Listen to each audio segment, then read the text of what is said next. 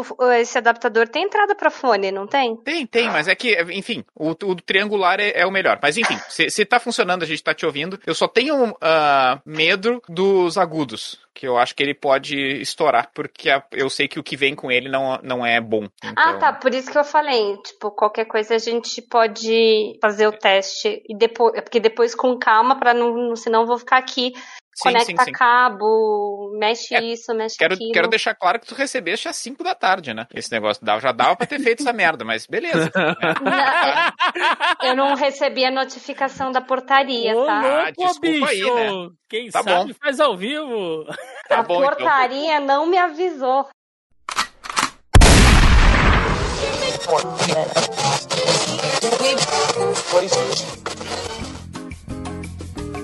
Você está ouvindo Zoneando, seu podcast de cultura pop, nerd e afins.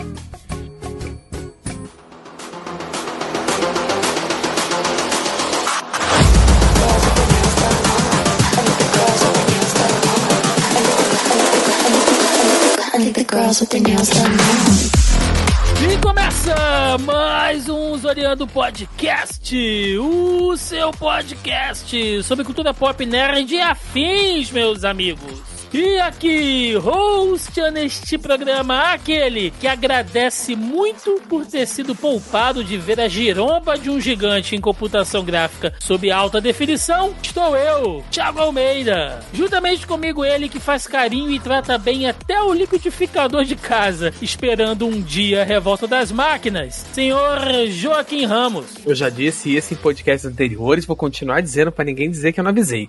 Em caso de revolução das máquinas, eu traio todo todos vocês para uma posição de capataz entre nossos overlords mecânicos. Amém. Eu vou, eu vou repetir a piada em off, né? Tem o capataz, tem o. o, o como é que foi que eu falei? do mato. É, tem o capitão, o capitão do, do, mato, mato. e o capitão da rede, né? Tá certo. E do meu outro lado aqui, ela que se fosse um personagem de ficção científica, viveria em uma distopia da Terra plana de Campinas. Carol Tibe Martins. Olha, Campinas não é um planalto, mas deve ter muito terraplanista. Será, cara? Não duvido. Meu sonho é fazer um tour por Campinas na sua companhia, Tibi, me mostrando os pontes. eu, eu, não, eu não vou fazer o resumo desse tour aqui, porque ele vai demorar uns 10 minutos desse podcast e eu não quero. Mas se um dia a gente tiver uma oportunidade, a gente faz o um encerramento do podcast de eu contando por que Campinas tem a famosa fama de Viagra. Você já me contou isso tomando cerveja e é uma história excelente.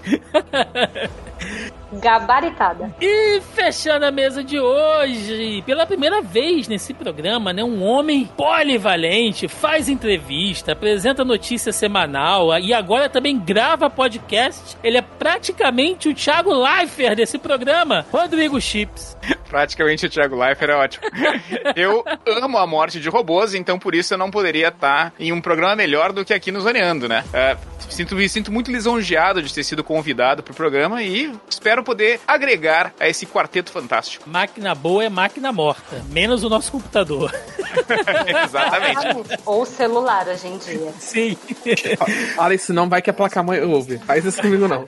Pois é, meus amigos, estamos aqui reunidos esta semana para falar sobre a segunda temporada de Love, Death and Robots, esta antologia de animações da Netflix que chega agora, né, em 2021 aí na sua segunda temporada ou no volume 2, ali com um número um pouco mais restrito de episódios, mas ainda assim com coisas muito bacanas pra gente falar. É sobre isso o programa de hoje, portanto, sem mais delongas e vamos ao cast.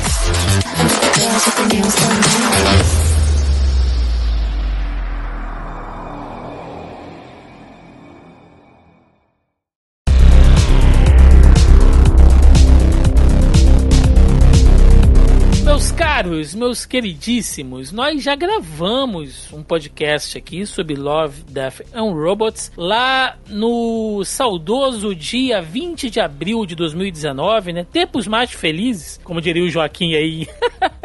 em programas passados. E estávamos cá, eu, né, o Joca, a Tibi e o Marcelo, nosso amigo Marcelo Colim, diretamente do Canadá, junto com a Luísa. Ê, meme velho, hein, Tiago? Mas estávamos Pega nós. idade, né? Não é? Entreguei a idade na internet. Mas estávamos nós todos reunidos aqui. Dessa vez o Marcelo não pôde participar. O Chips está aqui com a gente. Chips que grava, né? Vários e vários programas aí, inclusive com a Tibi. Eu sempre cito aqui é, semanalmente. Mantenham-se informados com o Tibi em Chips lá no YouTube do Zona E, trazendo as principais notícias de games toda semana. Então, Bruno Carvalho, Edu Alhai, chupa Reloading, né? A gente vai chegar lá. Não, que isso, brincadeira. um beijo na boca dos meninos do Reloading, que eu adoro, amo de paixão, de verdade. E aí estamos aqui para poder gravar sobre a segunda temporada, que chega agora, né? Dois anos depois. E logo de cara, vocês ficaram assustados com o número de episódios? Porque na temporada passada nós tivemos 18 episódios. E nesse aqui nós temos 8. Só 10 a menos, assim. Eu achei que tava faltando.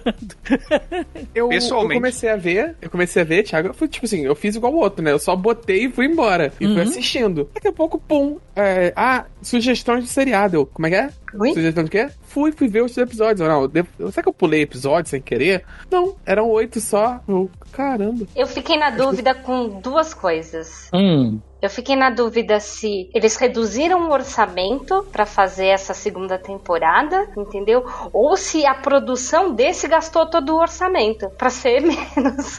Eu, po- é, é o que eu vou falar, é uma especulação, é uma teoria. Eu li algumas coisas, mas não teve nota oficial, não vi entrevista de diretor, nem nada assim. Pelo que eu entendi por umas notas soltas de alguns animadores, etc., parece que é o seguinte: a todo, é, to- o ano atípico de 2020, né? é, Atrasou bastante a produção. E a, como eles já estavam renovados pra segunda e a terceira e tal, etc., a Netflix apertou, é, não abriu mão do prazo. Então meio que foi, eles concentraram esforços em fazer e, e foi e meio que veio o que estava pronto, sabe? O que conseguiu sair a tempo foi o que entrou nesse volume 2. Tem uma outra situação é que de fato a Netflix tem apostado particularmente nas animações em não, nas animações não, em todos, na verdade. Começou com as animações, mas tem ido para todas as séries, que ela tem apostado em, em temporadas mais curtas. A própria o próprio é, Lucifer foi assim também, né? Teve a pri- a primeira temporada com metade e teve Uhum. uma, uma temporada seguinte que na verdade é uma Meia 4.5. temporada. É, e ele tem feito meia temporada com tudo. É, vocês falaram do Castlevania semana passada? Castlevania também fez meias temporadas. Assim, eu acho que eles E estão apostando em Episódios mais curtos, que nem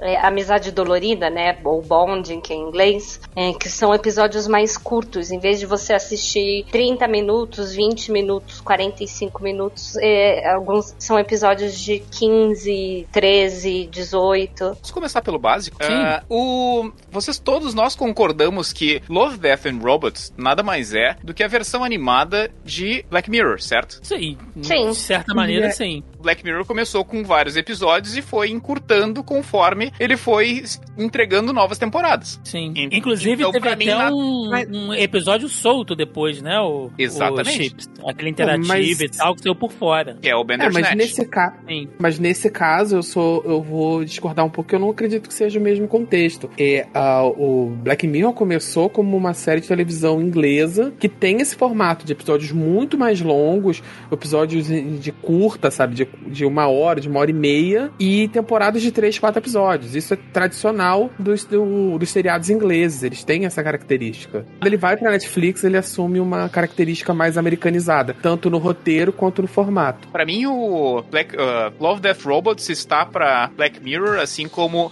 The Animatrix está pra Matrix. Eles têm a mesma funcionalidade, mesmo entendimento, é o mesmo universo, de certa forma, mesmo entendimento de tecnologia sob a ótica filosófica das pessoas que estão naquele lugar. Então, só por isso que eu acho que tá tudo em casa e tá um pouco mais difícil de fazer série animada. Eu, felizmente, tô trabalhando numa, mas é, mas não acho que isso seja entre aspas desculpa pra não dar pra fazer, porque série animada dá pra continuar fazendo num ritmo bom de casa. Eu, eu, eu entendo o que o Chips quer dizer, porque conceitualmente, né, as histórias, os, os plots, enfim, eles são bem semelhantes ali, né, conceitualmente falando.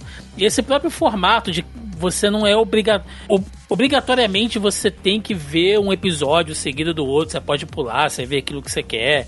Né? Em alguns casos, a própria Netflix, eu não sei se nessa temporada rolou isso, mas na temporada anterior rolava dela jogar assim, cada pessoa assistia em uma ordem diferente, né? E isso é, meio que gerava aquele buzz, né? As pessoas ficavam ali um pouco é, instigadas para saber como é que aquilo meio que funcionava. E só para lembrar, eu não sei se aconteceu isso, porque pelo menos eu e o Chips conversando, né? Hum. É, nossa ordem foi a mesma. É, não aconteceu. Ah, eu acabei de abrir e. Ah, então já, já tá. É porque eles não fizeram os é, numerado, né? O... Não, não numeraram, mas, mas aquilo foi.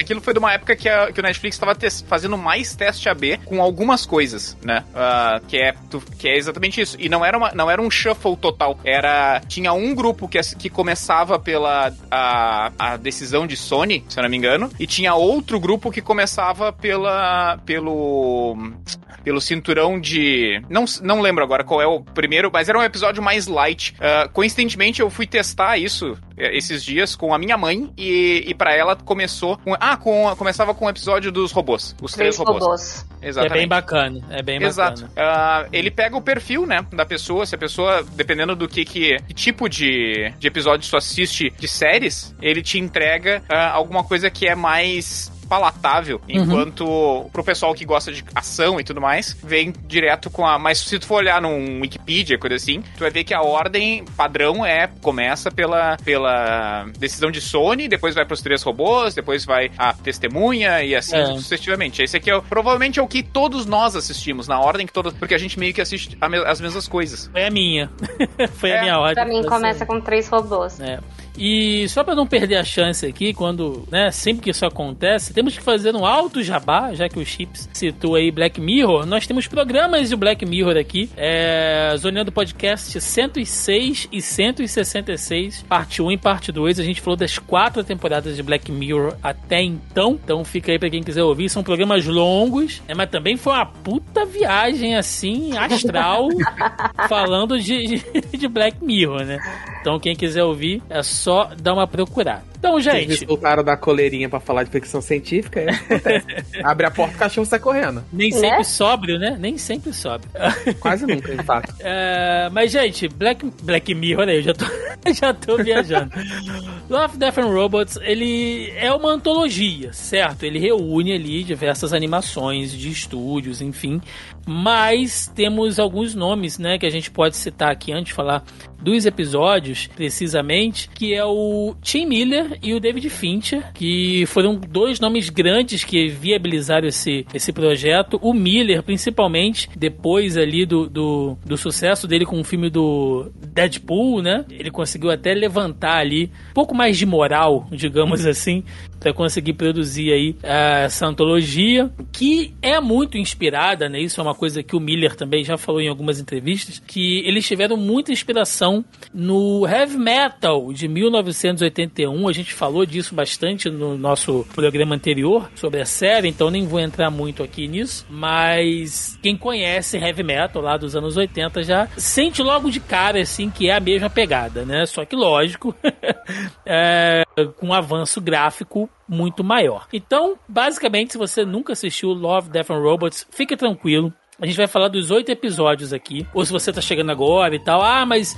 eu preciso ver a temporada anterior e tal. Não, cara, não. É, é, é realmente uma antologia ali para mostrar muito do que a indústria tá fazendo, alguns estúdios ali. Então pode ficar tranquilo. A gente vai falar episódio a episódio. A gente vai dando aqui a nossa opinião, enfim, informações aí, o, se o Chips quiser trazer alguma informação um pouco mais técnica também, fica à vontade. Vou então, tentar não ser tão chato. fica, fica tranquilo. Gente, começando aqui, Episódio número 1 um da segunda temporada, atendimento automatizado ao cliente, foi dirigido aí pelo departamento de carne, estudo de animação Atoll Studios, com uma duração de 13 minutos, que é aquele episódio lá da velhinha, né, da idosa Janete. Ela vive ali numa comunidade futurística, né, de, de, de aposentados, né, é o, é o terror do INSS, né, aquele lugar ali. Só tem velhinho, só tem aposentado e praticamente tudo que eles fazem uh, é automatizado, né? E ela tem um problema com o, o, o VacuBot dela, que é aquele robô aspirador, que tem outras funções também ali, algumas até bem assassinas, e ele dá um pau, ele dá uma, uma pane e tenta matar a velha lá com o cachorro dela, enfim. E no final ela acaba causando a revolução das máquinas pra cima dela mesma. Começar então pelos chips, nosso querido convidado aí, convidado não que já é da casa, mas tá participando com a gente pela primeira vez. O que, que você achou desse episódio, Chips? Eu já, eu já vou te perguntar e já vou te mandar uma, assim. Eu olhei aquilo ali e para mim me lembrou uma pegada meio Pixar, cara, de animação, assim, o estilo de animação, a Pixar do mal, digamos assim. Sim, com certeza. É o pessoal que trabalhou na, nesse projeto, com certeza, e se usou como referência para fazer uma coisa uh, diferente, mas ao mesmo tempo dentro do modelo de render que a Pixar usa normalmente. Usa, usava, né? Mais, mais o Toy Story afins. Mas enfim, o, eu gostei muito do episódio e achei um episódio ótimo para se começar. Uh, eu gosto de ir introduzindo, no bom sentido, uh, essas coisas diferentes para as pessoas da família e amigos. Então, se você quer começar por Love Death Robots e ninguém assistiu absolutamente nada, esse é o episódio número um da segunda é um episódio para se assistir na segunda temporada. Para pessoas mais comuns, uh, na primeira temporada, obviamente, é os três robôs, né? É o episódio uhum. que todo mundo ri um pouquinho. Então esse é o episódio engraçadinho, né? Pra gente assistir. Então eu achei excepcional o episódio, fundamentalmente. Achei. Gosto. Eu sou um grande fã de episódios que são concisos dentro de um espaço. Uh, desde Cães de Aluguel até o Poço, que tá no Netflix também. Coisas que uhum. dá para roteirizar dentro de um espaço, de uma sala. Uh, eu bato palma de pé. Então eu fiquei muito feliz com, com esse episódio e achei divertidíssimo. É, a Mel que sempre fala, né, que ela adora filmes que, que se passam em um único lugar, né, dentro de uma casa, dentro de um galpão, que realmente é bem bacana que você consegue explorar muito ali da, você consegue meio que desenvolver uma boa história focando mais nos, nos personagens ali, né. E ele é um episódio frenético porque tá acontecendo um monte de coisa, né, o aspirador se, se revolta ali com, com a véia e ela tá tentando falar com atendimento ao cliente, que é um, uma merda. Isso não vai mudar em nenhuma versão futurística, gente. Atendimento ao cliente não. sempre será uma merda, né? Então, Tibi, eu acho que, bom, talvez, né? A metáfora ali é bem clara o que acontece se a gente ficar muito dependente das máquinas, né? Pelo menos foi isso que eu entendi. É meio complicado, né? Porque é o que você falou. Tem algumas coisas que a gente, hoje a gente não consegue enxergar o conceito de não ter um atendimento humano. Ah, então tem essa questão do atendimento ao cliente. Mas por que, que ela tá naquela fila com 10 mil opções, né? Porque a falta do atendimento humano dificulta as coisas. Sim. Então é, é meio complicada essa questão da automatização do máximo de coisas que a gente pode possível, né? Às vezes nem sempre. Eu não sei se é a gente que não tá acostumado ou se a gente nunca vai acostumar com isso. Porque a gente tem que lembrar também que ser humano é um ser sociável, né? Então tem certas coisas que a gente precisa de uma ou outra pessoa para resolver aquilo pra gente. Atendimento ao cliente, teoricamente, deveria ser assim. É, eu gosto bastante, e o Joca que é fã de, de ficção científica aí, com certeza acho que deve ter visto isso também o designer, né, daquele aspiradorzinho de pó, ele me lembrou muito aquele aquele robô do, ah, meu Deus, do Interestelar, Joca. Tars. Lembra que ele era meio quadrado e ficava é, não é uma forma padrão de robô, né? Eu acho interessante quando eles é, brincam com essa, com essa forma, assim. Ele vai se abrindo todo, parece um, parece um canivete suíço. É, ele faz... Eu, você sabe qual é uma parada que eu acho engraçado? Eles são... Isso é uma parada que, que vai do episódio inteiro. Eu acho que vai uma, uma conexão, uma parada de forma, forma e função do episódio que eu acho muito bacana. Que é, os humanos dessa parada, eles são bem deformados, assim. Eles são bem metalinguísticos, né?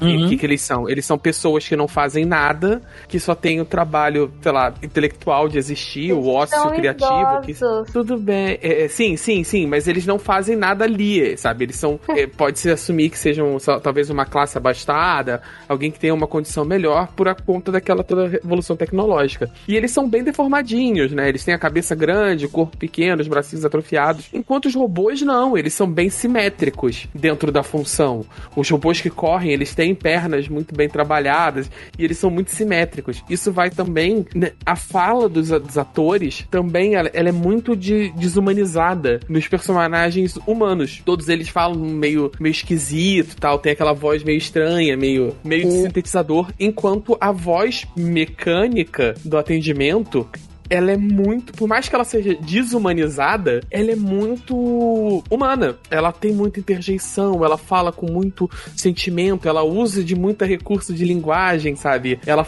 é, ironia, sarcasmo, e ela faz. Ela começa muito deslocada do problema e ela termina com os conflitos jogando os conflitos filosóficos pra mulher, sabe? Então, assim, eu acho que ela faz dar essa desconexão de que as pessoas ficaram tão automatizadas por conta dos recursos tecnológicos tecnológicas que elas foram se, se desumanizando enquanto as máquinas evoluíram e foram ganhando personalidade. Eu acho que esse tem esse twistzinho ali no roteiro que eu acho interessante. Thiago citou o, a Pixar, né? Tem uma citação bem clara ali do, do Wall-E, né? O, a, as pessoas também se deformam no Wall-E uhum. com o passar do tempo e a, a, estrutura óssea delas se altera. Se tu for prestar atenção, todos os, os, humanos que tem ali, fora essa senhora e o velho que, é, que tem um barrigão, que tem um corpo teoricamente um pouco mais normal, eles ainda são do old school, né? O resto do pessoal, as pessoas que aparecem, é, ninguém caminha. Eles têm Não. estruturas que, que, fa que fazem as coisas por ele, para ele, para caminharem, para se alimentarem, para fazer exercício, para tudo. Então, é, acho que é por isso a questão de foco na cabeça e desfoco total nesse corpo que deixa de ser útil, né? Com o passar sim, do tempo. Sim, é, é, vão ficando meio, meio flácidas, né? Meio. Exato. É, é realmente para te incomodar um Fiado, pouco. né? Sim. Bom, então é isso, gente. Primeiro episódio divertido, visualmente ali a, a Pixar do mal, né? Como eu tô chamando, pra já chamar a sua atenção, para poder prender. Visualmente ele é muito bonito, engraçadinho rapidinho já para você sentar e assistir. Porque o segundo episódio, né, o Gelo, ele mostra ali dois irmãos que vivem numa espécie de colônia, né, da, da Terra, um outro planeta, eles não citam exatamente onde, onde grande parte da humanidade ali ela é geneticamente modificada, né? Então, são mais fortes, são mais rápidos, mais ágeis, se curam mais rápido. E um dos irmãos, no caso o irmão mais velho, ele não é. Eles não explicam porquê, apenas diz que ele é diferente, que ele não, é, ele não sofreu nenhum tipo de modificação. E ele decide, ele, ele, e ele se sente muito. É, é, ele fica naquele ostracismo mesmo ali da família por ser diferente. E uma noite ele resolve sair lá com o irmão mais jovem, lá com a turma lá dos modificados, vai ver o que eles fazem, enfim, para tentar se enturmar, para mostrar que ele pode fazer, né? Enfim, tudo que eles fazem. E é o episódio lá daquelas baleias de neon e tal. Chips pode me corrigir aí, mas talvez essa seja tô tentando lembrar que eu acho que é a única animação em 2D dessa, sim, dessa segunda. Dessa, dessa temporada, sim. Uh, apesar deles da, do modelo que eles usam, é, ela é 2D, ela usa, acho que até uma formatação que eles, eles também, que é, eu acho, pessoalmente, que é o, o mesmo estilo visual do, do Zuma Blue. Uh, é o mesmo diretor, né? É, exatamente, mesmo modelo é. gráfico e, e visual. Ia... E ele faz uso de uma, de uma referência que eu acho muito boa, porque é um filme que eu gosto muito, que é o Gattaca. Olha, é, é pode crer. Pode crer, realmente. Pode crer, não tinha pensado nisso. Mas eu, eu, eu ia falar exatamente isso. Ele me lembra muito Zima Blue, e agora faz todo sentido, porque é o mesmo diretor, que é aquele 2D, mas é um 2D com profundidade, né? Sim. Eles conseguem fazer uma, uma camada interessante ali, só trabalhando a questão de luz e sombra, dá uma profundidade incrível numa a, a animação 2D. Inclusive, a gente vê muito isso em alguns jogos indies, trabalham também com essa questão. Você vê que é um jogo 2D, mas ele, essa questão questão de luz e sombra, dá uma profundidade incrível, assim. Ele é um episódio. Bom, vou dizer o que eu entendi, tá? Além de, de, de, ter toda ali aquela beleza gráfica dele realmente trabalhar com a, a, luz, né? Aquela sequência final lá das baleias em, em neon, naquele fundo escuro. É para ser aquela beleza gráfica mesmo, mas ali para mim claramente é, é filosoficamente, né, dizendo, é uma metáfora do membro da família que é diferente. Seja talvez porque. E aí você pode colocar isso, gente, em qualquer contexto, porque ele é, sei lá, adotado, porque ele é uh, homossexual, né? Você pode colocar ele ali em qualquer sentido. Aquela conversa do pai, que eu imagino que seja o pai, com a mãe, tipo, ah, mas ele, ele não vai ter jeito, ele é assim mesmo, ele é a vergonha. É do tal. irmão, é do irmão com a mãe. É, você vê que é claramente isso, né? Você poderia colocar isso ali em qualquer contexto que acho que funcionaria. Não sei se vocês tiverem esse sentimento também. Sim, sim, com certeza. Eu, para mim, eu, eu, enxerguei a cena da, do nado, né? Na, que o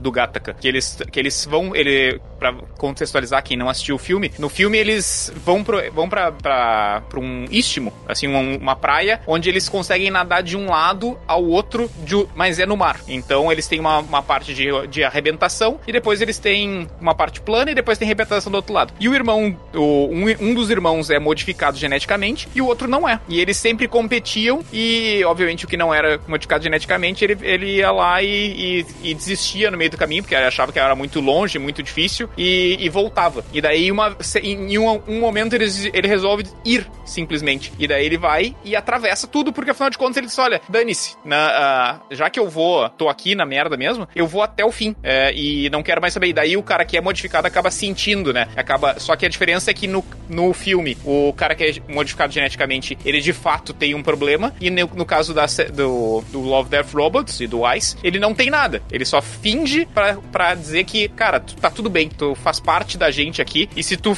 te lidar como, como uma pessoa normal, todo mundo vai, vai te aceitar como uma pessoa normal. Então, Perfeito. Então, essa... E você, Tibi, também teve essa pegada ou, ou, conseguiu ver alguma coisa além? O que, que você achou do episódio? Não, é, eu achei essa relação dos irmãos interessante, né? Porque enquanto os outros acham que ele é estranho, também tem a questão do irmão defender, né? O irmão que é igual aos outros defender o irmão que não é igual dentro do, do período, tipo, do, do, que a sociedade fala contra. E eles sempre batem muito dessa tecla, né? Do tipo que ele é diferente, ele é diferente. E para quem é diferente, tem toda a questão da, da de não enxergar a aceitação, né? Uhum. E às vezes a gente não entende que a não aceitação é tão difícil para as outras pessoas, por, por, pelo fato dela ser diferente.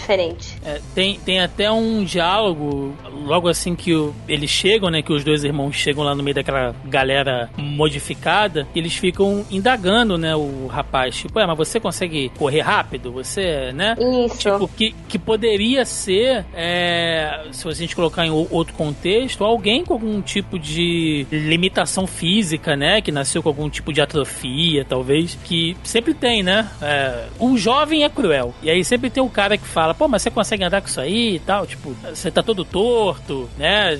A gente sabe o que rola em alguns grupinhos aí que fazem umas piadinhas escrotas. Então acho que poderia ser bem nisso, né? E tem aquele lance da, da droga, né? De você fazer as mesmas coisas que os outros fazem justamente para você se provar, uhum. né? Muito bem lembrado. E, e da aceitação. Então tem um momento que eles estão fumando alguma coisa lá e o menino fuma aquilo para fazer parte. Uhum. Então é todo eu esse conflito. Que... Não, não, eu, eu, eu, nem fui nesse lado do, da minoria tal, de talvez vocês falaram, né? Do, da aceitação de, de um grupo minoritário. Eu acho que ele vai muito naquele. na linha do, do processo da transição na adolescência, né? O adolescente ele faz muito esse processo de pertencimento. E eu acho que ali ele é um ele não se enquadra no grupo, ele não se enquadra naquele ambiente social, enquanto ele tem um irmão, o irmão mais novo, que se enquadra e, e eles usam essa questão do, dos modificados como uma alegoria. Eu acho muito boa lembrar do Gata, com um excelente filme sobre essa questão do transhumanismo, acho maravilhoso. E eu acho que a questão, a, a discussão da parada é o quanto você se põe em risco, qual é a necessidade de você se botar em risco pelo senso de pertencimento. Porque a, a grande coisa do episódio, né, que eles vão correr com aquelas baleias lá alienígenas e tal, mas se eles errarem, qualquer um deles morre. Mas é, é, é um rito de passagem naquele grupo. Pra ele poder pertencer àquele grupo, ser, fazer parte daquela sociedade, ele precisa daquilo. Então, ele tá disposto a morrer, mesmo, a botar a própria vida em risco por, um, por uma aceitação social, entendeu? Basicamente, é, Joca, é... basicamente o moral da história é: não importa o futuro e o planeta, o jovem sempre vai fazer merda, né? Adolescente idiota. É basicamente isso. eu não citei, gente, a gente, eu acabei entrando aqui, acabei me empolgando, mas esse episódio, né, esse segundo episódio, Gelo, ele é dirigido pelo Robert Valley. Ele foi produzido ali pelo Passion Animation Studios e tem 13 minutos de duração, né? Só completando a fichinha técnica aí. Ah, Bom, Thiago, só que a gente ah. passou rápido, direto, só pra mencionar o episódio anterior, pra quem Uhum. talvez não esteja reconhecendo o nome, e- mas talvez ache o estilo de animação lá do. Quer dizer, é do Ice no caso, é, ache o estilo de animação dele parecido com alguma. te lembre alguma coisa. É, é- ele é um dos di- diretores que dirigiu os principais clipes do Gorillaz. Pô, É por isso pode... o- tudo faz sentido Fez agora. muito Tá vendo como quando é, assim, quando você não sabe, não, não parece. Eu fiquei, o nome dele me lembra alguém, o nome- aí eu fui procurar. Ah, aí quando você sabe, tipo, ah, é isso, é óbvio, tava aqui o tempo inteiro. A estética é total, Gorilas. Pode Tem muita Não, coisa que lembra né? gorilas. É, pode crer. Bom, gente, terceiro episódio, Pop Squad, dirigido pela Jennifer Yu Nelson. Também produzido pelo Blur Studio, com uma duração ali de 18 minutos. E eu acho que é um dos episódios mais interessantes e mais pesados ali. Ele mostra um futuro distópico onde não existem crianças, né? Ou melhor, não é que elas não existem, mas crianças são proibidas porque o mundo já tá lotado, gente. Você que coloca aí, né? Facebook lotado. Basicamente, é isso que aconteceu com o mundo, porque as pessoas não morrem mais, né? Ou melhor, parte dessa população ah, que tem mais acesso a isso, ela não morre mais porque ela passa ali por um eterno processo de rejuvenescimento, né? De restauração. Então, se as pessoas não morrem, você não pode colocar mais gente no mundo, né? Tem meio que um, um, um limite ali. E a polícia caça crianças para poder matar, simplesmente matar, exterminar, porque crianças são proibidas. Ah, cara, tem uma pegada. Chips lembrou, né, muito bem aí o Gataca. Esse filme, ele tem uma pegada do Blade Runner Sim. demais, assim. Eu não sei se são os carros voadores, os prédios gigantescos, o clima Ah. no ar, mas é muito Blade Runner, né, esteticamente. Eles. É, é que o Blade Runner é a pedra fundamental de. Eu posso te dizer também, pá, cara, lembra muito. ah, lembra muito Ghost in the Shell, entende? E- Sim. É. Porque é tudo dentro do mesmo universo, mesmo contexto, mesma situação. A diferença é que aqui eles usam as cores do Blade Runner, né? Eles usam o laranja, usam a- aquele a chuva infinita, mas é até a parte de sair de dentro das nuvens e, e ir pra, pra fora. Mas a gente também pode dizer que, ah, lembra muito o sexto, ele- sexto elemento, né? Quinto elemento. Então. Quinto elemento. isso. É, é- a estética é a base, mas eu admito que, pá, esse episódio me pegou, assim. Eu tenho filho, não sei se eu sou o único dos quatro que tem filho, mas é, é uma situação complexa. Assim, de tu vê um, um esquadrão que vai lá e mata as crianças, entende? E, e é- achei muito legal o conceito, né? Pra te ter filhos, tu tem que abrir mão da tua vida eterna. É, não sei se isso ficou óbvio pra todo mundo, mas tu vai lá e toma o teu soro de tantos em tanto tempo pra te, te tornar fértil de novo, tu, tu tem que largar a mão e, e envelhecer e apodrecer como ser humano. Então, acho, acho válido e, e concordo 200% que ah, não trocaria quatro anos de, de pai por uma vida eterna. Que bonito, que bonito. É, ele bebe muito nessa estética do cyberpunk, né? Como, como o Chips falou. Uhum. E ele, ele vai full nessa parada. Não só na estética, assim, óbvia, né? Que é a, a chuva frequente, o neon, aquele neo-retrô, né? São os carros com aquela aparência do. Do é, neo-noir, né? Por exemplo, que é, é que ele bebe, assim, que é os carros com aquela aparência do carro rabo de peixe, mas é um carro voador, sabe? A, a estética toda. é um aquela Cadillac arquitetura- futurista, né? É, é, é, é, o- os prédios assim, da, da cidade alta, todos lembram aquelas construções dos anos 30, 40, sabe? Que é arte deco, assim, todo em arte deco, só que com holograma e tal. Ele não, não é só esse é o óbvio, mas tipo assim, o ângulo, as próprias ca- as- assim, pra quem gosta muito, eu esse é um dos meus favoritos da temporada. Eu sou muito fã de Cyberpunk, eu já falei aqui milhões de vezes sobre isso. Jura? Mas Desculpa, não aguentei. talvez tenha um ouvinte novo, a gente precisa marcar, né? Eu não sabia. É, mas- Aí, ó. Aí, agora, agora fiquei Não, é sabendo. porque a empolgação dele pra falar do episódio já deixou claro, entendeu? Entendi. Não, mas ele, ele também pega muito da. Tipo, por exemplo, por exemplo, o protagonista, ele é o Deckard Cain. O Deckard, o Deckard, desculpa, Sim. Deckard Cain é outro personagem. É o Deckard do Blade Runner, sabe? E ele pega muito, assim, alguns ângulos de câmera que são muito. até clichê, sabe? O figurino, né? O figurino dele, aquele É, sobretudo cinzentado. Lembra muito. Mas você já repa- você reparou uma coisa, né? Da roupa dele? Hum. É uma roupa de inquisitor, né? Com aquele Sim. chapéuzinho de peregrino. Sim, sim. Então, então a tem silhueta essa, fica joguinho. realmente, é. Então tem aquela, esses joguinhos, assim. então ele pega algumas, algumas jogadas, por exemplo, aquela cena final dele na porta, que me fugiu o nome do filme, mas ela, ela é quadro a quadro de, de um filme clássico, sabe, de, de, de, de cyberpunk, então assim, Ah, tem aquela- aquela cena do... É, Aquela cena nossa, ali tá, tá no, tá no livro, né? Desculpa. A- Ali tá, tá no livro de regras de roteiro. Ah, tanto, tanto o plano aberto quanto a o over the shoulder. Tipo, tá tudo ali, assim, tipo, É. já, já li e, e- e eu posso te dizer assim: se tu pegar qualquer, não vou dizer qualquer, mas grande parte dos filmes ah, de western, ah, de Bang Bang, tu vai ter essa cena do, do mocinho se, da redenção tendo dessa forma, assim, numa última sacada, né? O, o sacar é, é do próprio Bang Bang, né? Então, É, é, não só, mas por exemplo, se você pegar aquela. Ele é muito. É, é uma parada que já é a cópia da cópia, né? Porque o, o Cyberpunk roubou isso do noir clássico. Então, assim, você vai ver os filmes noir, tipo. Mesmo uma, um- uma quase satírico como Black Dahlia, o Dahlia Negra, você vai ter essa cena em determinado. Tem, pelo menos, tem essa cena uma vez, você, no final do filme, você pega um próprio. Ah, fugiu o nome dele. Sempre teremos Paris. Esqueci agora o nome dele. Enfim, é. Que você tem essa, essa, bem esse plano, assim. Então, ele, ele é muito emblemático. É, esse episódio eu acho ele maravilhoso por todo o contexto, toda a discussão. E, mas assim, eu admito que, que ele não apresenta nada de novo pro gênero. Mas eu sou muito fã, então pra mim tá tudo valendo. Eu, eu, eu- eu não vou fazer essa pergunta pros, pros chips, vou fazer a pergunta pra Tibi, porque eu tenho. Terei aqui a prepotência de já saber qual é a opinião dele, mas é muito bonitinho, quer dizer, bonitinho, né? Não é, é trágico, mas é bonita a mensagem, Tibi, ali no final, porque você percebe que o Briggs, né, o detetive Briggs, ele desiste de matar, né, aquela, aquela criança ali, prender aquela, aquela mulher que ele acha, quando ela fala pra ele por que que você cria uma criança, né, por que que você tem um filho? E ela fala, porque muda sua vida. E alguém que já tá vivendo há duzentos e tantos anos, todo dia, nossa, eu tenho uma vida, eu sou imortal, eu sou saudável e tal, mas todo dia é igual dentro dessa rotina pré-determinada aqui. Eu acho que é exatamente isso que o Chips falou, né? Você não troca quatro anos criando um filho, uma, uma criança, por uma eternidade monótona, é, das mesmas pessoas fazendo as mesmas coisas. Apesar do Joaquim achar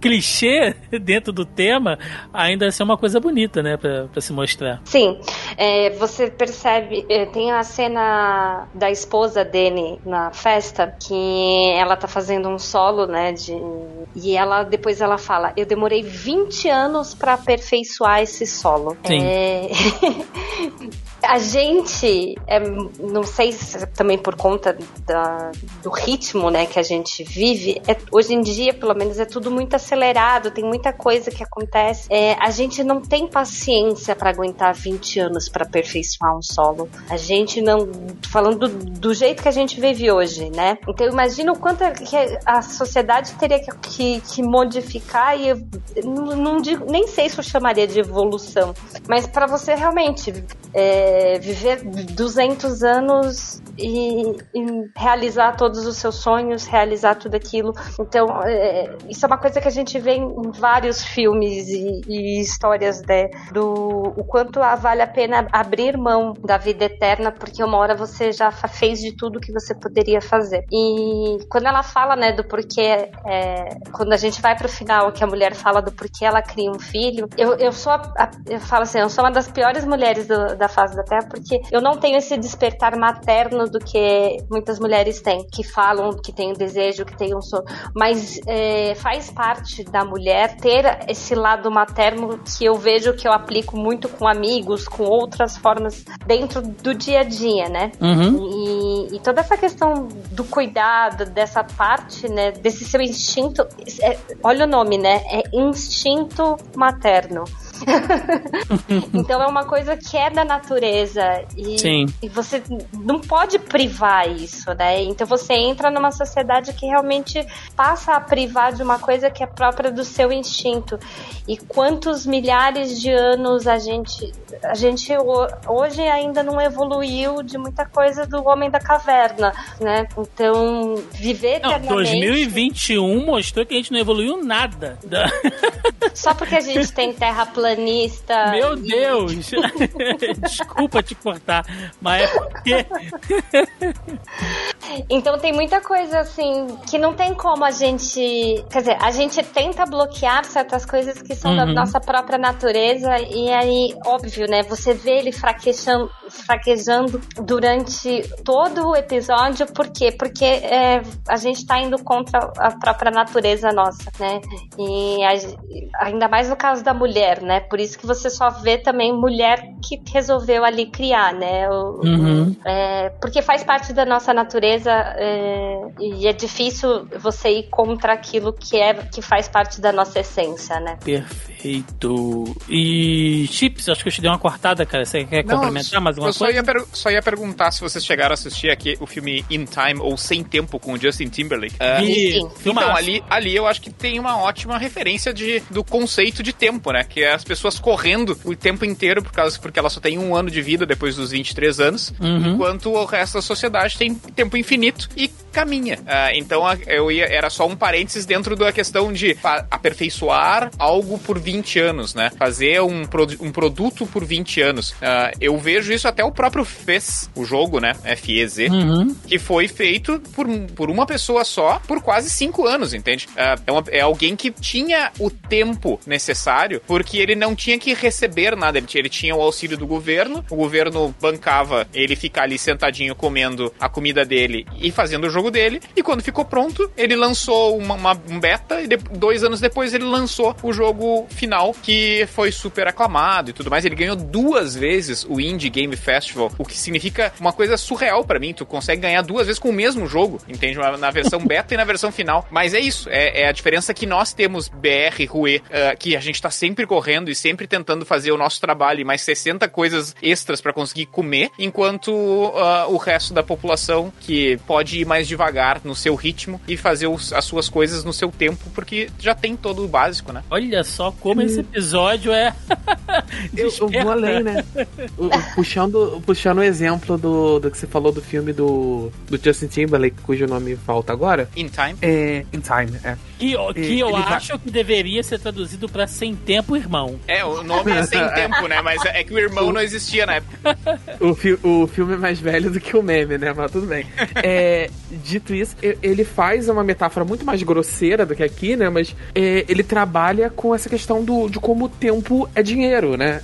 Ele faz a transposição literal. Quando você tem dinheiro, qu- quando você não tem dinheiro, você leva muito tempo no transporte, você leva muito tempo tra trabalhando, mais de 40 horas, 45, 50, 60 horas semanais. Você tem que cuidar da casa, fazer comida, cuidar dos filhos. Que tempo que sobra? Falta, na verdade, falta tempo na sua vida. Então você traba você vive para trabalhar, não trabalha para viver, sabe? E, e enquanto uma pessoa que tem dinheiro, não sobra tempo. Ela não precisa se deslocar, ela não pega trânsito, ela vai de, sei lá, vai de helicóptero, ela tem empregados, ela tem tudo, então ela tem tempo para viver. A metáfora aqui também tá nisso, né? Como você vê que a sociedade a das nuvens, né, que vive infinitamente, é uma sociedade que tem muito tempo, literal e metafórico. Eles Sim. têm muito tempo, tanto por serem imortais, quanto por eles viverem naquela opulência, eles podem se dedicar a, mais uma vez usando o termo ócio criativo. Ela teve 20 anos pra trabalhar naquele solo, que é uma parada super, por mais bonito que seja, uma parada super supérflua, sabe? E, e é por que ela tem 20 anos? Porque ela tem todo o tempo do mundo. E é engraçado porque o filho demanda tempo, É. né? Voltamos à Isso. questão do tempo, né? É Exatamente. literal e met- ah, nesse caso literal e metafórico, né? Isso, por quê? Porque você precisa educar, porque você precisa cuidar, porque até uma certa idade ele é extremamente dependente de você. É, de todos os animais existentes no planeta, o filhote do ser humano é o filhote que mais demora para ser é, independente, né? Uhum. Cada dia mais.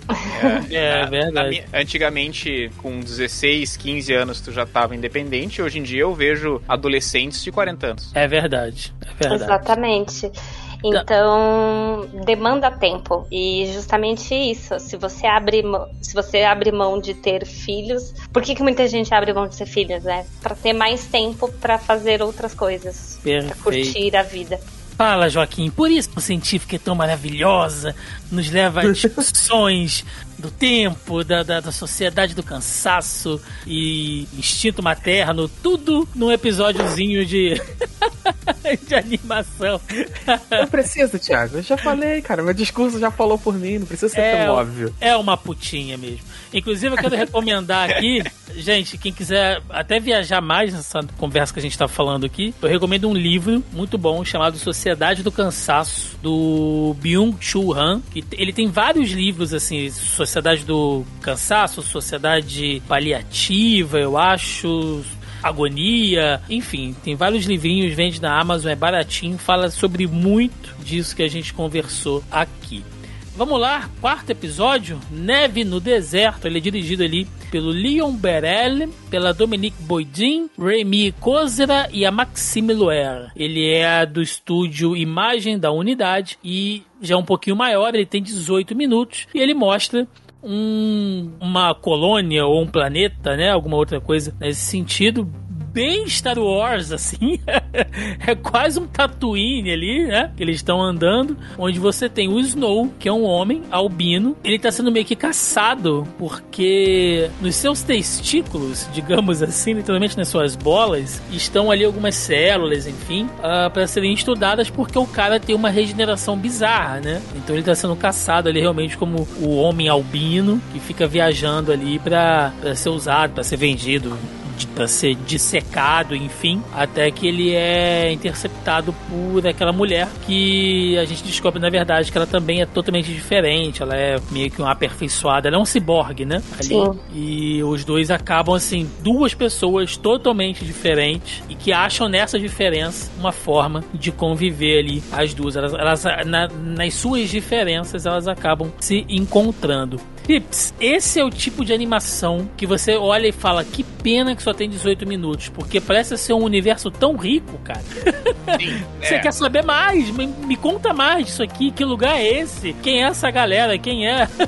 me conta mais, eu quero saber mais. Eu achei surreal, assim, é, é, foi o primeiro que me causou uma real estranheza é, de Love, Death, Robots, porque o início eu fiquei meio perdido, é, e daí depois eu entendi que continuava sendo uma animação. Só pra constar, o Dominique Bodin, ele também trabalhou no Além da Tenda de Áquila, que é o de hiper realista que tem na primeira temporada, e ele vem dos games, né? Ele vem da, do Far Cry, do, do, do God of War, é, então ele, é um- ele tem curta de God of War, então é um cara que transita entre esses dois universos, o que eu acho incrível a parte de efeitos visuais. Agora, eu achei a história in- muito interessante, assim, é, mas é aquele negócio que, o, que foi dito já, é tudo muito clichê, ah, e ao mesmo tempo tudo muito instigante. É, o cara ir lá gastar uma fortuna pra comprar morangos. Pô, acho uma delicatesse incrível. Sim. E, e o cara, depois de trocentos milhões de uma vida, uma vida imortal, ele se dedicou exclusivamente a fazer uma coisa que é comer bem. Porque, obviamente, ah, lutar, ele é muito preguiçoso, cara. Tipo, o, o cara, um cara que. ah, eu regenero, então dane-se.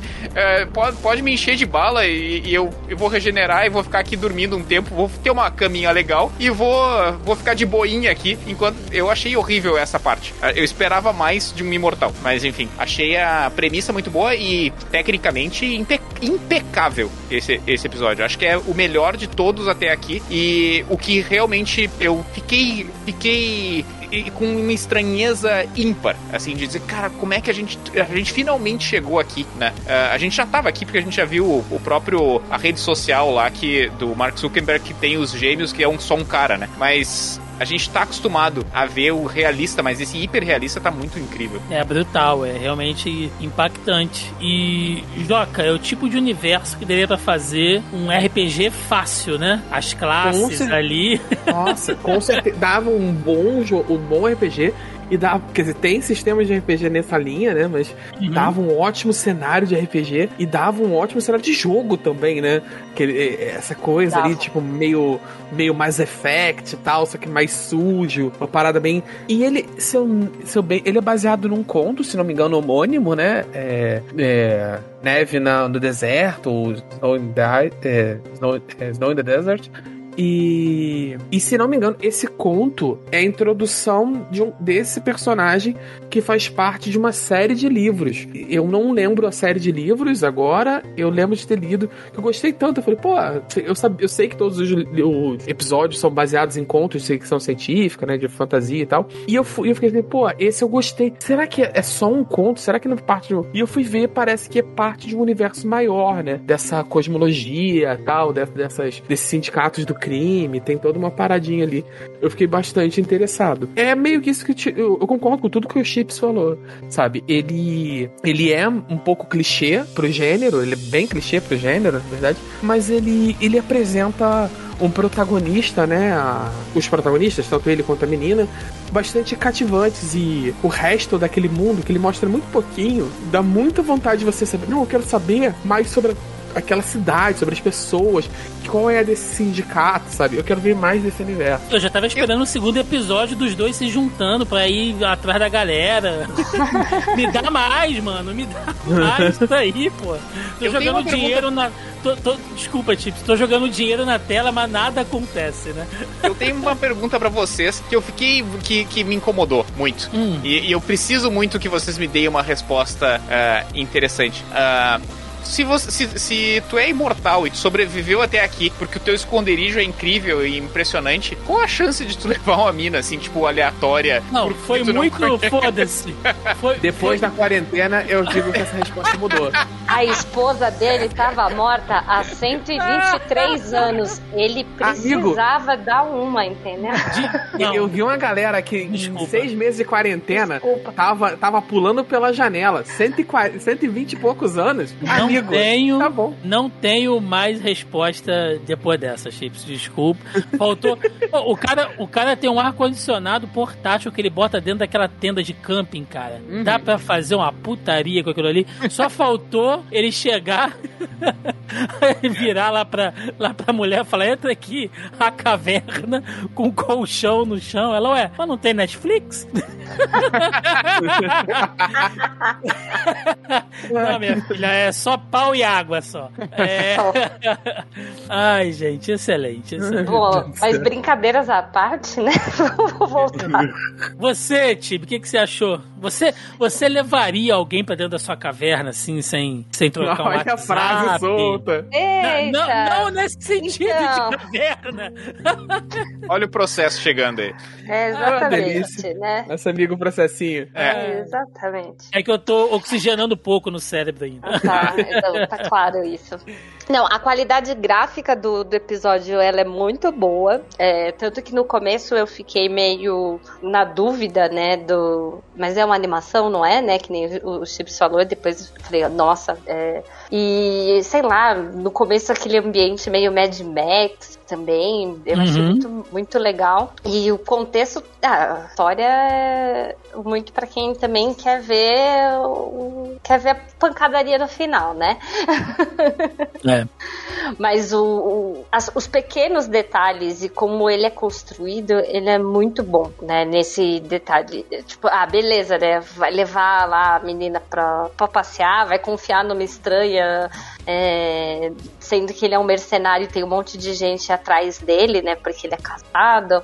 Tem todos esses detalhes que é, a gente releva, né? Porque tem muita questão do que a gente quer ver é realmente a qualidade técnica do, do episódio, porque ela encanta. Exatamente. Você não pode sair levando alguém assim. A pessoa chega lá, não sabe nem se a pessoa tá vacinada, né? Hoje em dia tem que pensar Hoje em tudo, dia gente, tem né? que ser. Nem sabe se a pessoa tem um- uma parte de metálica. uma- Bem, imagino que aquela aquela guria lá dela, ela deve ter se moldado toda, né? Metali uh, toda a estrutura dela sendo biônica, imagino que, que ela não deve ter feito de, de enhancement pra, pra convencer é. o cara a levar. pra ser leve, né? Exato. Deve ser interessante. Mas talvez na, no futuro aí, né, essas coisas vão ser até normais, porque ele nem se assusta. Sim, sim, totalmente. Sim, verdade. E mais uma vez, né, fazendo outro alto jabá aqui, a gente tá. É porque quando a gente tá há muito tempo, você começa a se auto-referenciar. Temos o nosso Zoneando Podcast 223, Robôs, Androides e Ciborgues. Nesse programa, Joaquim Ramos brilhou. Nossa. Como uma estrela solitária no céu, assim. Tava um verdadeiro. Foi, São meus foi... dois bons momentos Não, nesse podcast, foi, né? Foi difícil. Eu tive que pedir ali uma. Alguém teve que interditar o Joaquim pra gente conseguir terminar esse episódio. Ah... São meus dois bons momentos na história desse podcast. Esse e o de Evangelion, porque de é. resto é só ladeira abaixo. Gente, episódio número 5, The Tall Grass, dirigido ali pelo Simon Otto, do estúdio de, animação animação do Eixo. Acho que é assim o nome. É uma animação de 11 minutos, ela é bem curtinha. Ela basicamente mostra ali a história de um, de um, um, um trem, né, que está atravessando um, um, campo com uma grama alta e o trem ele dá uma, dá uma parada, dá uma pifada e contradizendo sempre o bom senso, né, um dos passageiros sai do trem, se embrenha naquele matagal e acaba sendo atacado ali por umas criaturas bizarríssimas. Chips, Aqui também eu fiquei meio em dúvida se era um 2D, se era um 2D com cel shading, né? Que é aquela camada meio é, sim, sim. poligonal, meio 2D que eles jogam em cima. Ele também tem um estilo de animação bem interessante, né? Tem, Inclusive, tem. a gente vê isso em alguns jogos e ele me lembrou um pouco os jogos da. Telltale. Isso, que é do Walking Dead, né? A gente isso. tem ali. É muito assim, quando eu olhei, eu falei, nossa, vai aparecer o botãozinho a qualquer momento pra eu decidir o que eu vou fazer aqui. Cara, é, esse episódio deveria se chamar Harry Potter by Telltale.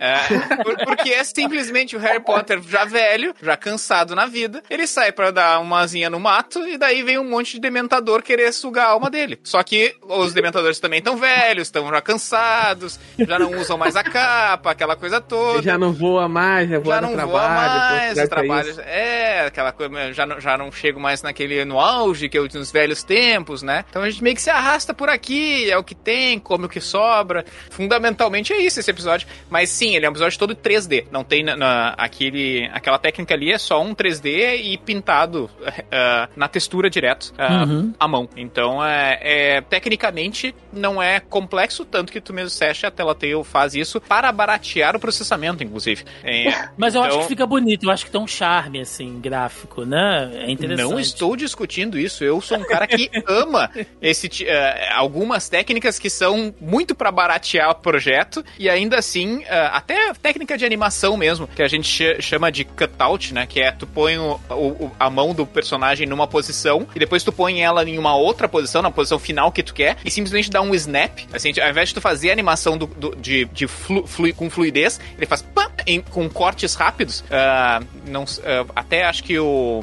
Não vou conseguir lembrar de uma referência boa de animação, mas uh, que faz isso muito bem. Mas é, é para baratear, é para ficar. É para ter menos trabalho fazendo isso. E no, nesse nesse caso, acho que por causa da pandemia e tem que entregar, é, foi uma boa opção técnica para fazer. Eu adoro e gosto muito de, de textura quando ela é uh, pintada à mão. Não que não, não é literal, né? Mas, mas tem formas e formas. Tem coisas que tu faz no Photoshop lá, que tu faz tudo bonitinho e tal. E tem coisas que tu pega uma, só uma, uma mesa render, uh, uma mesa de renderização e, e digitalizadora e desenha em cima, pinta como se fosse papel e caneta. Uh, então, essa técnica eu acho excepcional e fica muito bonito. Então... Excelente. Joca, olha só, deixa eu te perguntar uma coisa. É muito cara de pau. Assim, a gente falou aqui com chips, né? Toda a parte gráfica, enfim, bonita, linda, diferente. Mas que roteirinho chupinhado do Stephen King, hein? Pelo amor de Deus, inclusive. Literalmente. Se não me engano, tem um livro dele que, se não me engano, é Tall Grass o nome. É porque ele Ei, tem 140 é um livros, então.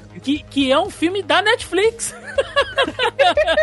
é, é, é, eu lembrava disso, só não lembrava certa coisa. Cara, o roteiro ele é muito. Eu não quero parecer grosso, mas é simplório, vai. Ele é, é uma a premissa. De, é, a premissa, ele não. Ele, está, ele tem uma direção muito boa, eu acho direção excelente, é, mas ele é muito simples, sabe? A premissa é um, um trem para no.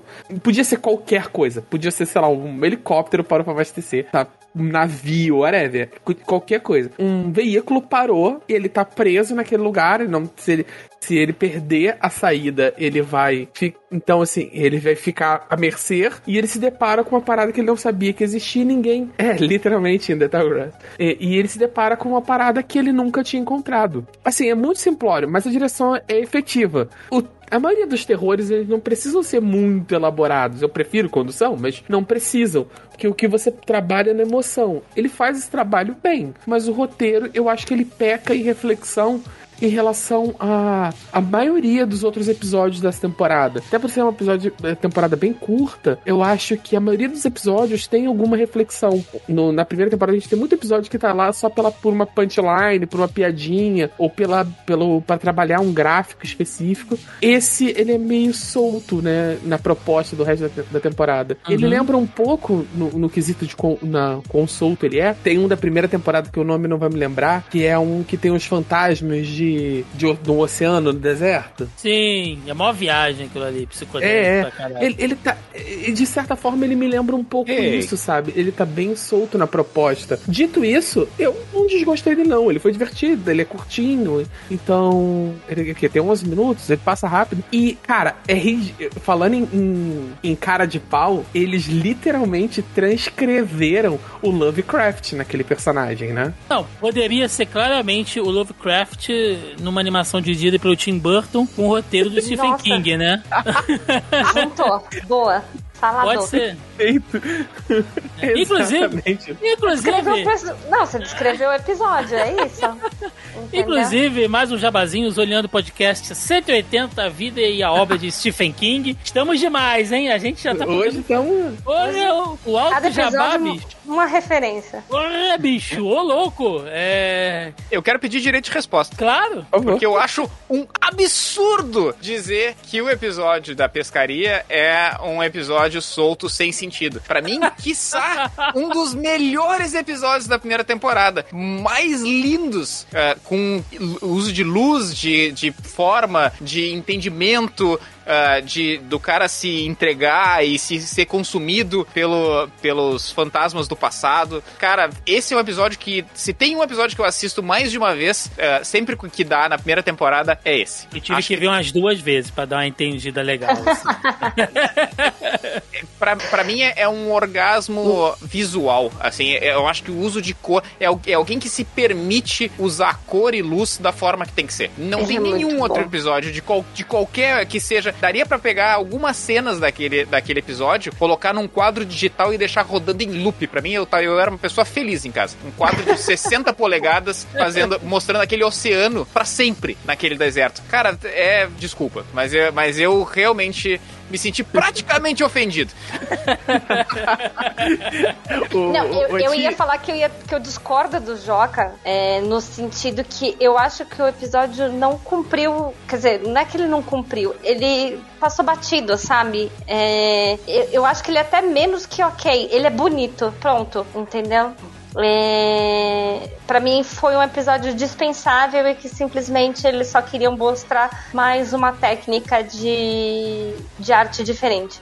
Agora, pensando nesse ponto que a gente pensou, né, do que eles botaram meio do que tá pronto vai em entrega, talvez eles já tava ali, finalizou rápido, sabe? Porque ele acaba não tendo. Na, na, questão de história, ele não tem nada demais. Perfeito. Então vamos lá, vamos passar aqui pro sexto episódio dessa temporada, que é o Em Toda a Casa, dirigido ali pelo Elliot Deer e produzido pela Blink Industries. Que é um episódio que mostra os irmãos Leia e Billy, né, se preparando ali pra noite de Natal. Eles ouvem um barulhinho achando que é o Papai Noel Ah, é um episódio, é o mais curto, um episódio de 7 minutos. Eles escutam um barulhinho e aí eles descem achando que vão dar de cara com o Papai Noel e acha ali um bicho saído dos pesadelos mais molhados do Guilherme Del Toro, né? Então, Papai Noel? Eles acham, eles acham o Papai Noel. Ah, O problema é Sim. que o Papai Noel não é o que eles esperavam. Aí a culpa é deles. esse também é, obviamente, que eu não sei se, se tem alguma metáfora escondida, e se tem, eu sou burro, eu não achei, mas ele é muito também aquela coisa de portfólio, né? Pra, pra poder mostrar o estilo de animação. Você curtiu, Chips? Ah, eu sou um grande fã de Wallace and Gromit, então já começamos por aí, né? Esse episódio é 200% a animação Wallace and Gromit. É, ele tem N referências, né? É- Esse é um daqueles episódios que tu tem que parar ele frame a frame, porque, cara, é muita coisa pra falar. É muita coisa. Como tu disseste, Guilherme Del, Del Toro, a posição das mãos abrindo como se fossem olhos em cima da, da- da cabeça do Papai Noel, a, a, a posição da boca como de Alien que ele, que ele apresenta. É, meu Deus, é, tipo, é muita coisa, assim. É, um, é, é, é, é muito comprimida a quantidade de, de informação e de. E a piada, né? É a piada por si só. Eu tenho um filho de 4 anos, fiquei tentadíssimo de sentar com ele e dizer assim: olha só, vamos assistir uma animação, vai ser bem divertido, meu filho. Mostra pra ele. que coisa Eu horrorosa. achei, mas- eu achei divertidíssimo pra fazer isso, entendeu? Espe- não, espera a véspera de Natal. Tá cedo. Exato. Mostra pro Não, seu sobrinho, Thiago. Vou. É, en- então, a, a questão da, da véspera de Natal a- ou algo do gênero, é, eu acho que o importante é, é mostrar cedo, né? Pra que, pra que já se aplique ah, os conhecimentos adquiridos no episódio, na criança, desde já. Pra, pra daí fazer sentido quando chegar no Natal, né? Pra- pra- apesar de que a gente aqui no, no Brasil, a gente não comemora na manhã, diferente do que os americanos e britânicos fazem, que eles comemoram de manhã, a gente aqui comemora de noite. Mas eu fiquei tentadinho, achei incrível. E eu acho que é sobre isso, né? É sobre. ah, o, é, é uma piada sobre o porquê que não pode se ver o Papai Noel. E, e como todo, todo seriado tem que ter um episódio de Natal, eles fizeram o bendito episódio de Natal que não houve na primeira temporada. Ah, tanto que o episódio mais aclamado de todos do Black Mirror é o episódio de Natal. Então, Verdade. Ah, é? sim, com certeza. Ah, Aquele mas episo- é, é- é aquele maravilhoso da segunda temporada que é o Snowing. Exato. Ah, chegou, é, é, é, é- é White alguma coisa. Ah, esqueci o nome dele do episódio. Maravilhoso o episódio. É o- Ele é o episódio extra da segunda temporada do Black Mirror. Mas é que eu não sabia que ele era um dos mais aclamados, entendeu? A galera curte Sim, bastante. sim, Esse, aquele lá das, das minas também, o. Lá que as meninas ficam juntas. São, São Junípero. Isso, esse também é. Mas eu adora. acho que todo mundo devia mostrar esse episódio aí do, do Love, Death and Robots para as crianças, entendeu? Eu acho que ele cumpre super esse propósito. Mas eu achei esse episódio, por mais que ele seja bem portfólio, mais bonito e que o, a história dele é melhor trabalhada até do que o episódio anterior. É, o. Sim. o- Só te interrompendo, Ti, no caso aqui a gente tá falando de stop motion, né? Sim, sim, 100% Ele, é- ele é um, feito em stop ele, é um, motion. ele, ele é uma animação em stop motion. Só que. Não que seja, né? É, tem uma fluidez inacreditável, cara. Sim. Mas, mas eu acho Coitado do animador que fez a, a animação em stop motion com aquela fluidez. Ele Sete não vê a minutos. família desde 2018. Aí é que, aí é que tá. Vou, vou colocar agora um entendimento 200% pessoal. Hum. Mas o que tá, a meu ver, o que tá no briefing de Love, Death, Robots. Vamos trabalhar animação. Vocês vão pegar um, uma, o Maya, o Blender, o Max, o que vocês quiserem, e vocês vão entregar uma animação. Se vocês quiserem fazer a partir desta animação e expandir em qualquer direção, vocês têm total permissão. Então o que acontece? Eles tipo, fizeram isso com relação ao hiperrealismo, fizeram isso com relação ao 2D, fizeram relação uh, isso com o pseudo, pseudo 3D, né, que é 2D, mas é 3D, fizeram com roto- rotoscopia na primeira temporada, que é aquele, aquele episódio de Ouroboros, que a guria vai correndo atrás do cara e o cara vai correndo atrás da guria infinitamente. E nesse caso também. Esse caso é um episódio visivelmente que é todo modelado em 3D, renderizado, mas parecendo stop motion. Caramba. Os caras deram a volta. é, Os caras deram a volta, exatamente. Eu tô chocado, não é stop motion? Não, nem ferrando aquilo ali, stop motion. Não eu é. tô. Eu, eu, eu, eu tô, eu tô em choque. Os Eu caras, tô- eu tô os de- caras simularam o stop motion e ficou Mas um os- stop motion fodão, Joaquim. Mas os caras simularam tudo. Os caras simularam o Snow in the Desert como ser huma humanos. E a gente olha e diz assim: o teu cérebro fica dizendo, cara, é um, é um ser humano, cara. É um ser humano. Para de pensar que é uma animação, é um ser humano. Então, pô, A vida por é uma não? mentira mesmo.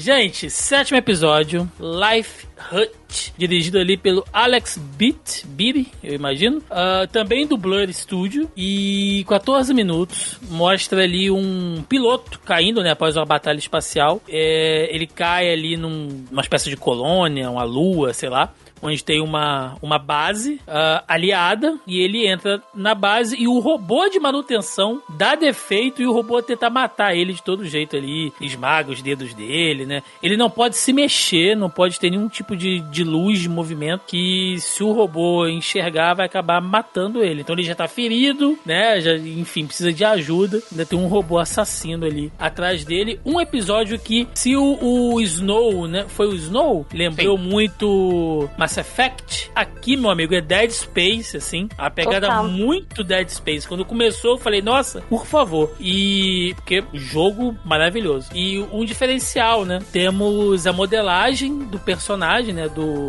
Terrence, que é o piloto, e a voz dele do Michael B. Jordan ali. Você vê claramente. Não E- só a voz, né? A captação toda. Sim, sim, é- sim. A modelagem em cima, enfim, né? Toda dele em cima dele.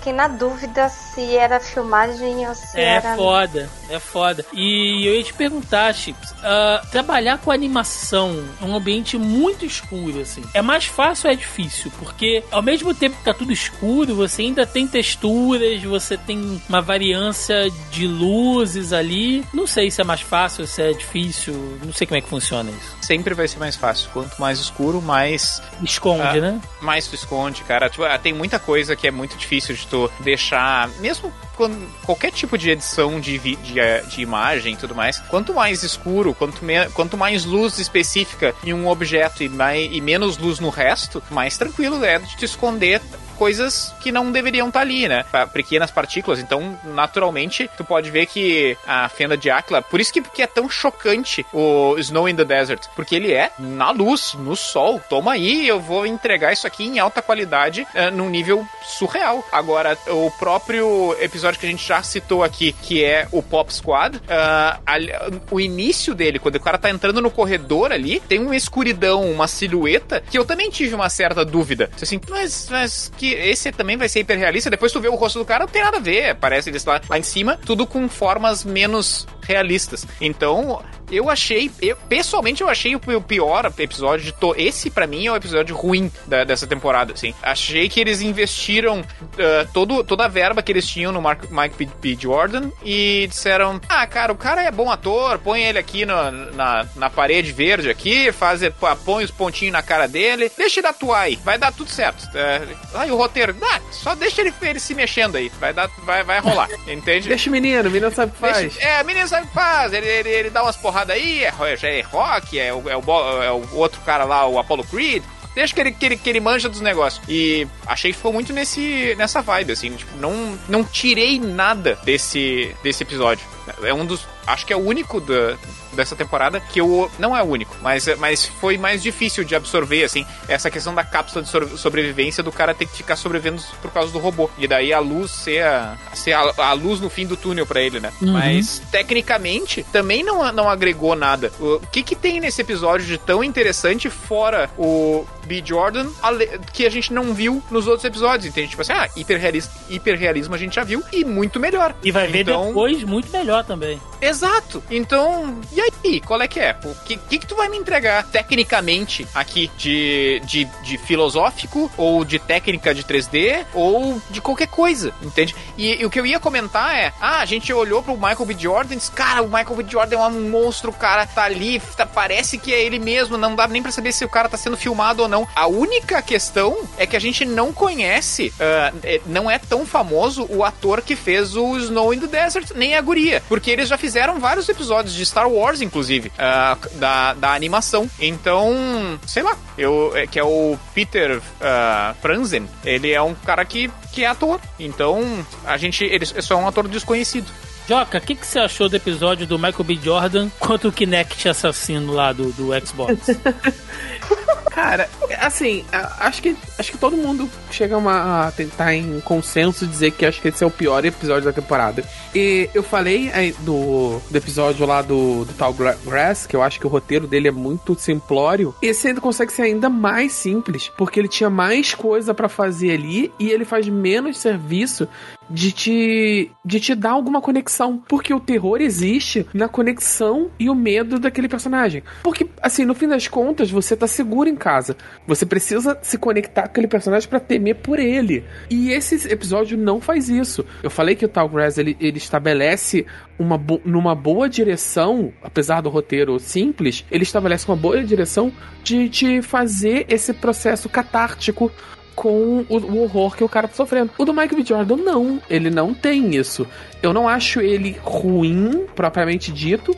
Eu acho ele o mais fraco, eu diria, do de todo do Love, Death and Robots, sabe? Ainda assim, eu queria dizer, aplaudir, porque, como sempre, o Michael B. Jordan, excelente ator, super bem na parada. Ele é a única coisa que eu consigo dizer de boa do episódio. Porque, assim, eu não, eu não posso dizer com tanta precisão sobre a técnica, eu não sou animador e tal.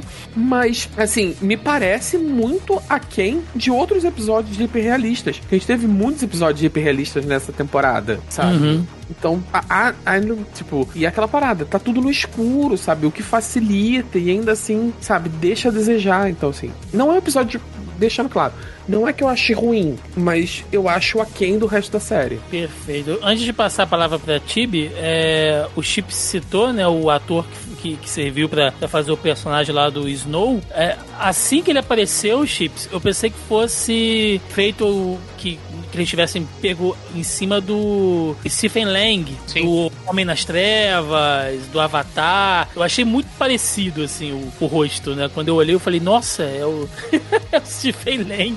Parece. Eles são parecidos entre eles, né? Os dois. É. Então, então não ajuda muito. É, o pior é isso. Mas Vai lá, Tibi, o que, que você achou aí desse vídeo promocional do Xbox? então, eu achei que ele. É, é, no começo eu fiquei nessa dúvida, né? Se era é, animação ou se não era. Até eu perceber que realmente era animação. Mas assim como na primeira temporada, né? Eles também tiveram um episódio que tinha um ator famoso. Então, para mim, foi a cota de pessoas famosas no qual eu vou ter que trabalhar. E aí, talvez, né, os chips conheçam aí também melhor. É, para mim, foi aquela coisa: eles simplesmente fizeram a captação e, e jogaram ali, né, o render. E uma outra coisa que não tem nada a ver, mas a questão que me incomodou e me deixou agoniada foi a porra daquele dedo quebrado. É. Eu não sei se vocês lembram, né? Aquele mas negócio é torto, cortado. Então, mas aquilo me deixou com tanta agonia que foi a única coisa que cumpriu a função, entendeu? Porque eu ignorei o resto do roteiro, entendeu? Porque eu ficava agoniada por conta daquela, daquele dedo. Mas, mas, a agonia já tá na assinatura do, do, episódio, né? Quando monta o título, que eles montam com três, com três ícones, um dos ícones é um dedo quebrado. Eles já sabem que é ali que eles vão te, te deixar angustiado. E, e o robô, eu não sei, não só ele me lembrou aquele robô também do Black Mirror, mas eu sei que o formato é bem diferente, né? Que não é o cachorro robô. Mas não. tinha um que ali que me lembrava, né? Por conta, acho que das pernas e tal. Mas é, é, o que o Joca falou tá muito bem claro, entendeu? Ele não é o, o roteiro dispensável, não tem nada demais. É, e ele põe o dedo para te deixar agoniado pra você, esquecer, você não reparar nos outros defeitos do, do roteiro. Nossa, a Tibi conseguiu piorar ele, que ele lembrou de Metalhead, de Black é. Mirror, cara. Que, é ruim. Eu, eu não gosto daquele episódio. é, ex, existe, existe uma, um filme que infelizmente eu não vou lembrar o nome, que é, é, que tem uma situação muito engraçada que faz exatamente esse efeito que a Tibi falou, que é, é um filme de guerra, que o cara toma um tiro na perna. É um filme de guerra, mas é de comédia. E daí o cara diz, ah, minha perna, minha perna. Daí ele pega a mão do cara e diz assim, você vai sentir uma leve pressão. Daí ele quebra um dedo do cara, daí ele diz assim, ah, minha mão. Diz assim, viu? Agora resolveu o problema da, da pedra, não tá mais prestando atenção nisso. então é isso, eles, eles pegaram e quebraram o dedo do cara pra te não prestar atenção no resto. Não, tá tudo É bem. meio que isso. Foi É. isso. Perfeito. Bom, pra gente fechar essa segunda temporada, episódio número 8, O Gigante Afogado, que teve a direção justamente do Tim Miller, né? É, Tanto a direção como o roteiro aí foi do Tim Miller. Ele é do Blur Studio também. Teve uma duração de 14 minutos, que é um episódio meio que narrado, né? Por um estudioso, um acadêmico, que encontra, né? Um corpo nu de um gigante na praia. Ah, como aquelas baleias, né? Que acabam ficando. Que a gente acha elas ali na. na, na Encalhada, né? areia, é, As baleias encalhadas na ali na, na praia, enfim, é um corpo de um gigante ali de barriga pra cima e tal. Esse episódio, pra mim, ele é meio que um, uma. Um remake das aventuras de Gulliver, só que escrito pelo Foucault, né? Se a gente for. Ali, Bela- como, como a eu diria que- sociedade. Eu diria que a relação do corpo e sociedade tem mais a ver com Sartre do que com Foucault, mas tudo bem. Mas tamo nessa aí, Joaquim, pra não viajar muito mais, a gente não entrar um pouco mais nisso.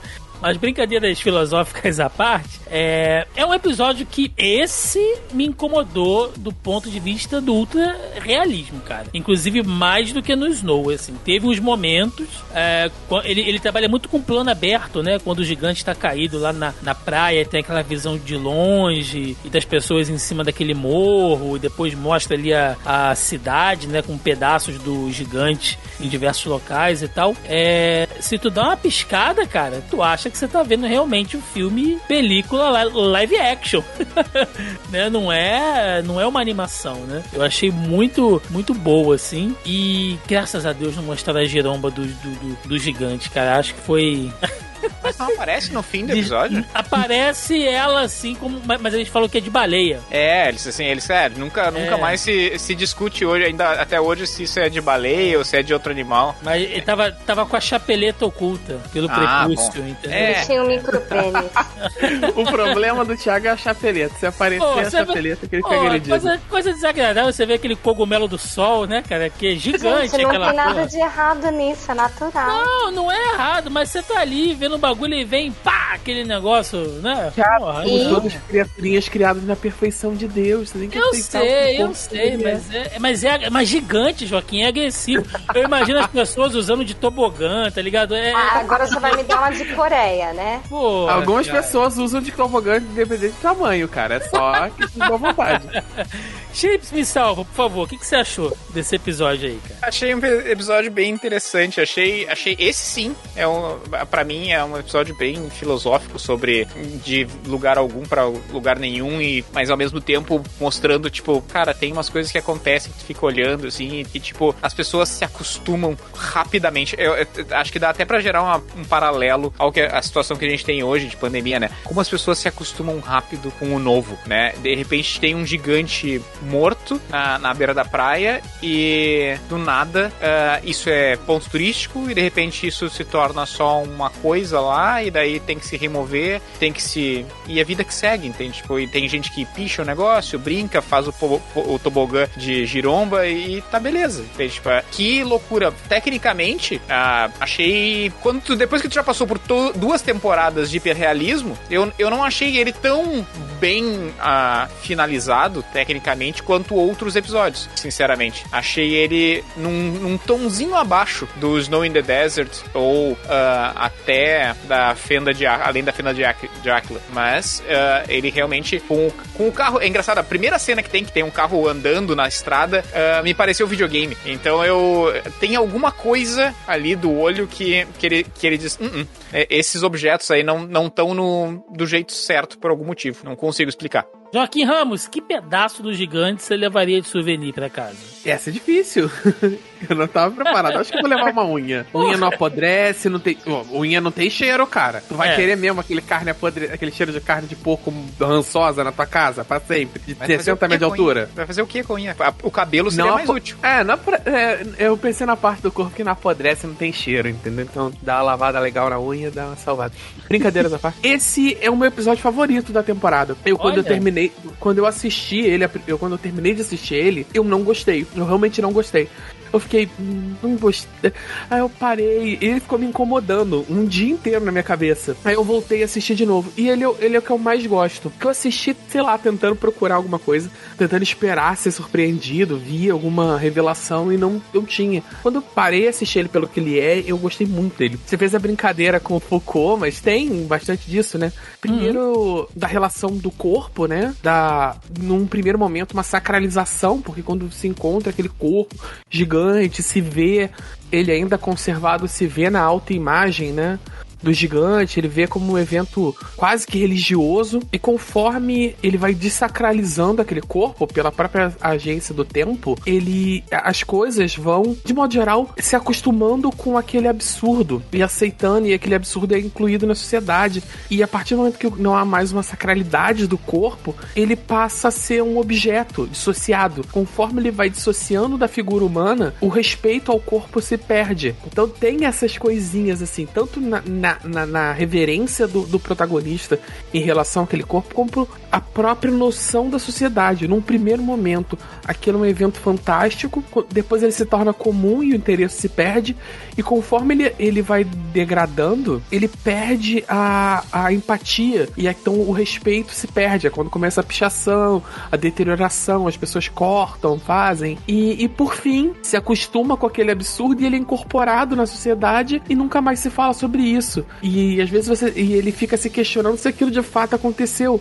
pela naturalidade com que se acostumou ao absurdo. Eu não tinha feito a conexão com, com a, tua, a, nossa atual situação, até vocês falarem agora, mas de fato, né? A gente se acostumou com o absurdo muito rápido. Sim. E o absurdo passou a fazer parte do nosso cotidiano. E eu gosto muito de, de filmes, de modo geral, reflexivos, assim, que você para, você tem que sentar e. Porra, o que, que foi que eu acabei de assistir, sabe? Que ele não te. Você não vem mastigado. Você tem que sentar e pensar. E ele faz muito bem isso aqui. Perfeito. Inclusive, passando a bola pra, pra, pra Tibi dizer o que ela achou do, desse último episódio, e baseado no que o Chips e o Joaquim falaram, para mim, que pelo menos estou trabalhando com os meninos toda semana lá no Zona em Quarentena, é impossível não associar um exemplo, uma metáfora, né, uma figura de linguagem aqui, que o gigante, pelo menos pra gente agora, seria os 500 mil mortos, né? Que Sim. é o absurdo que tá ali na sua cara, mas daqui a uma semana ou menos a galera já tá de boa, como se nada tivesse acontecido, tá fazendo meme com o Lázaro fugindo da polícia,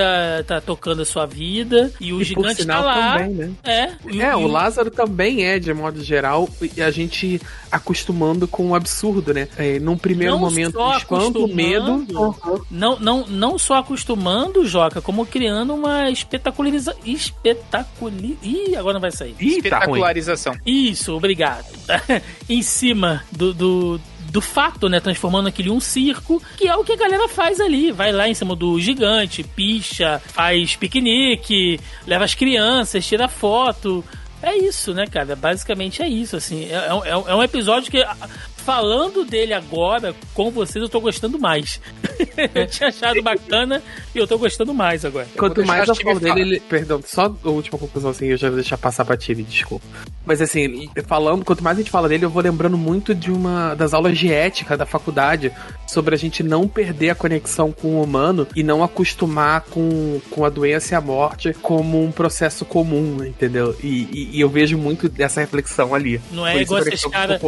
Não, não é é igual essa galera do IML que almoça em cima do defunto, né, Joaquim? Tá comendo marmita. Com... usa, usa pão de cadáver como cinzeiro. É, não, tô falando porque eu conheço histórias. Conheço histórias. Então, Mas, é, vai lá, Eu acho que a narrativa dele é, ele, ele foi todo construído para ser filosófico, né? O jeito da narrativa, a construção de frases, é, fora todo o conceito dele é justamente para trazer justamente essa reflexão, né? E além do, do quanto a gente se acostuma com o absurdo, eu acho que ele mostra muito o quanto a gente deixa as coisas também passarem, né? Então, a, todos esses pontos né, que vocês levantaram do se acostumar com o gigante, é, de deixar as coisas passarem, de, daquilo que um dia era uma coisa super importante, o máximo depois vira mais uma coisa comum do dia a dia. Mas como é, ele mostra também a questão do oportunismo, né, que alguns levam, porque depois que eles pegam, você, ele fala, né, vocês, é, a gente encontrou pedaços do gigante pela cidade, né? A giromba que virou é, objeto de, tour. Do circo, né? É, na verdade, é, ele ia, andava com circo. Do é. circo. A giromba tava no picadeiro, entendeu? Botava lá. Foi bem isso. é, pedaços dos ossos espalhados pela cidade, né? Uhum. É, então tem toda essa questão do banalismo que a gente gera, mas também tem a questão do oportunismo que a gente gera em cima de algumas questões. E a, e a construção filosófica do episódio é muito bonita para trazer justamente né, os pensamentos do, de tudo isso que a gente está discutindo, né? Como é que eu deixo, como é que eu enxergo as coisas do meu dia a dia? Às vezes eu passo vários dias no, no mesmo caminho e eu não reparo do que eu tenho dentro daquele caminho. E um dia me dá um estralo e eu olho e falo, nossa, mas essa loja aqui tá aqui desde quando? E eu passo todo, quer dizer, passava, né? Porque agora em dia a gente não sair de casa. Mas eu não sei se vocês já repararam que às vezes a gente tem que sair de casa para fazer algumas coisas. Eu acho que pelo fato da gente não sair de casa, a gente começa a reparar muito mais do tipo, nossa, mas aqui tinha ali aquilo, aquilo, aqui tinha aquela loja, aqui ali fechou, olha isso, porque a gente não tá saindo mais, mas a partir do momento que você volta, né, pra rotina, a gente banaliza de novo o mundo. E ele mostra muito isso o quanto a gente banaliza o nosso dia a dia. Exato, é. olha que, que, bonito.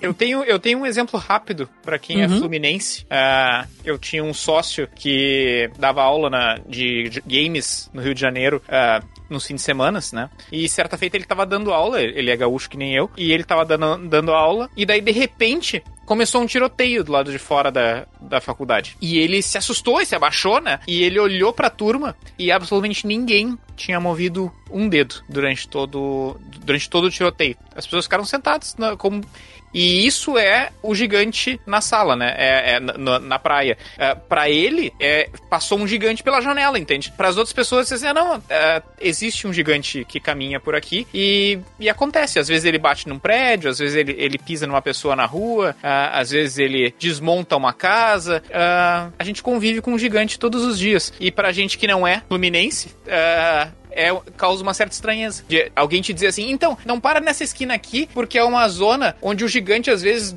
dá um guspe de, de lá, lá de cima do morro e acerta as pessoas, então tem que ficar mais pra cá, porque daí não, não fica na linha do é. guspe do gigante. Não, a analogia é perfeita. e aí tem outra coisa, né? Ninguém questiona da onde veio o gigante. Exato. Não. Não. Ele tá ali só. Ele só tá ali. Acabou sendo naturalizado dentro da rotina das pessoas. Vocês Sim. falaram tudo. Gente, nossa, rico, rico papo. Pra gente encerrar então, é, considerações finais, né, sobre a temporada aí pra gente fechar e o que, que vocês esperam de uma próxima. Vai lá, Chips, você. O que, que eu espero da, das próximas temporadas? Espero menos episódios, ou pelo menos uh, o número igual. Uh, esper... Gostaria muito que eles se permitissem uh, expandir para outras áreas de animação e outros estilos visuais. Acho que tem muita coisa. Seria absurdo se eles fizessem alguma coisa numa, numa linha mais de pixel art, alguma, alguma coisa que, que brincasse com com essa com esse universo. Pixel art seria foda de ver, cara. Exato. Eu, eu sei que eu tô indo pra um, pra um lugar muito sombrio e muito estranho, mas, mas eu acho que tem, tem coisas, tem tantas áreas e tantas diversões que a animação te permite, que, o, que a modelagem 3D te permite, que só o hiperrealismo já não é o, o suficiente. Eu sei que é o que mais chama atenção para a humanidade em geral, mas eu sou um grande fã, como eu disse, da, do, da Noite de Pescaria, o, o da Caçada, que é que é uma animação uh, clássica japonesa, né? Que é da, da raposa de sete caudas, onze caudas, nove caudas. Uhum. Uh, então, eu espero que se dê menos foco pra, pra técnica e mais foco para esse bate-papo que a gente teve aqui, que é o que, que eles quiseram dizer exatamente com esse episódio. Do que que se trata? Do que que a gente tá conversando aqui? Qual é o sentido do gigante na, na, na, na beira da praia ou coisas do gênero? Eu acho que é sobre isso que a gente tem que sempre estar tá assistindo qualquer qualquer, curta-metragem, né? É sobre do que, que a gente tá conversando aqui, tanto numa. Tanto no Love Death Robots quanto no Black Mirror. Então a minha expectativa é sempre lá em cima pro, pra frustração máxima de quem deve dirigir e escrever esses roteiros. Porque eu acho que tu acertar uma vez, duas vezes é, é fácil numa. Não é fácil, mas é viável numa, numa demão de 18 episódios, numa gama de 18 episódios. Mas depois, quando começa a ficar muito episódio, fica mais difícil de tu conseguir criar uma coisa incrível e totalmente diferente, né? Uma vez é sorte, duas vezes é coincidência, da ter- terceira pra frente é talento. É por isso que eles pulverizam isso e, e ficam bonita. colocando por, pra vários estúdios diferentes. É. Tem que dividir a brincadeira. É isso, gente. É... Joca, e você, sendo a nossa putinha sci-fi, o que você achou, cara, do, do- dessa temporada Cara, aí? O que você tá com- esperando a próxima? Cara, e assim, ela foi mais curta. Eu realmente queria uma temporada de 18 episódios, mas. E eu entendo que a gente tá vivendo uma, uma, uma, ah, anos, um par de anos de exceção. Então, assim, a gente aceita o que a gente recebe. Dito isso, Love, Death and Robots lava a minha alma por, pelo que a Netflix fez de matar a porra do, do, do Black Mirror. Uh, né? Love, Death and Robots nasceu da pedra sacrificial onde eles ah, degolaram Black Mirror, transformando naquela porcaria de sessão da tarde com a Miley Cyrus. Dito isso, lá, botando pra fora meu ódio, é, cara, eu, assim, a segunda temporada, pra mim, ela manteve o nível da primeira, que era uma coisa que eu não tinha tanta certeza se eles iam conseguir manter. É, eu gosto do que eles fizeram na segunda temporada, não sei se talvez por coincidência, talvez por uma questão já de decisão mesmo, eles foram menos apelativos na segunda temporada do que eles foram na primeira. Você não tem episódios com uma sexualidade tão sexualização tão agressiva, em episódios violentos, assim como o Esquadrão da Morte, mas não é tão ah, não é uma eh, não é uma violência pulp como a gente tem na primeira temporada, aquele episódio do biopunk, né, com, com o monstro e tal. Você não tem uma violência tão pulp nessa temporada. Eu acho que eles estão se permitindo um pouco mais ousar no roteiro, que é a grande graça de séries, é, dessas séries assim, é, fugiu a palavra agora, é, esses episódios soltos, esqueci o nome. Antologia? Enfim, antologia, obrigado. Que são séries antologias, é você poder experimentar mais no roteiro. O que eu espero, que eu gostaria, o que eu espero é simplesmente que eles mantenham a qualidade, tanto dos estúdios, tanto do- dos roteiros. Mas o que eu gostaria, eu queria que eles ousassem mais, tanto talvez assim, quanto possível no roteiro e na técnica, mas quando não possível, deixar os, os estúdios livres para experimentar, tanto em um ou em outro, entendeu?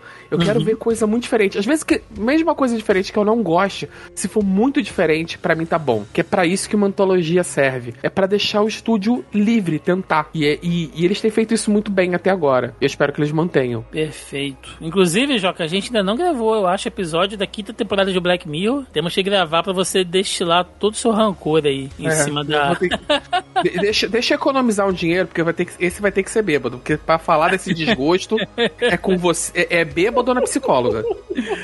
Tá certo. E você, Tibe? É, não sei, pode ter sido questão do momento, mas eu achei essa temporada menos atrativa do que a primeira. É, não que ela não seja bonita, não que ela não tenha é, episódios que brilhem nos olhos ou que façam a gente pensar, né? Porque a gente tá discutindo isso aqui todo esse tempo e, né, e a profundidade de várias coisas. Mas comparada à primeira, eu achei ela menos atrativa. Porém, eu acho que para uma próxima temporada, eu imagino que com certeza vai ter é, episódios que vão ser sempre portfólio, porque às vezes, e principalmente né, na situação que a gente tá hoje, às vezes a gente quer ver uma coisa que a gente não quer pensar, mas, e ainda mais se essa coisa é bonita e atrativa ou divertida, né? Mas a questão é realmente ah, os questionamentos que eles também trazem, né? Então, se o episódio é portfólio, mas que ele seja, sabe,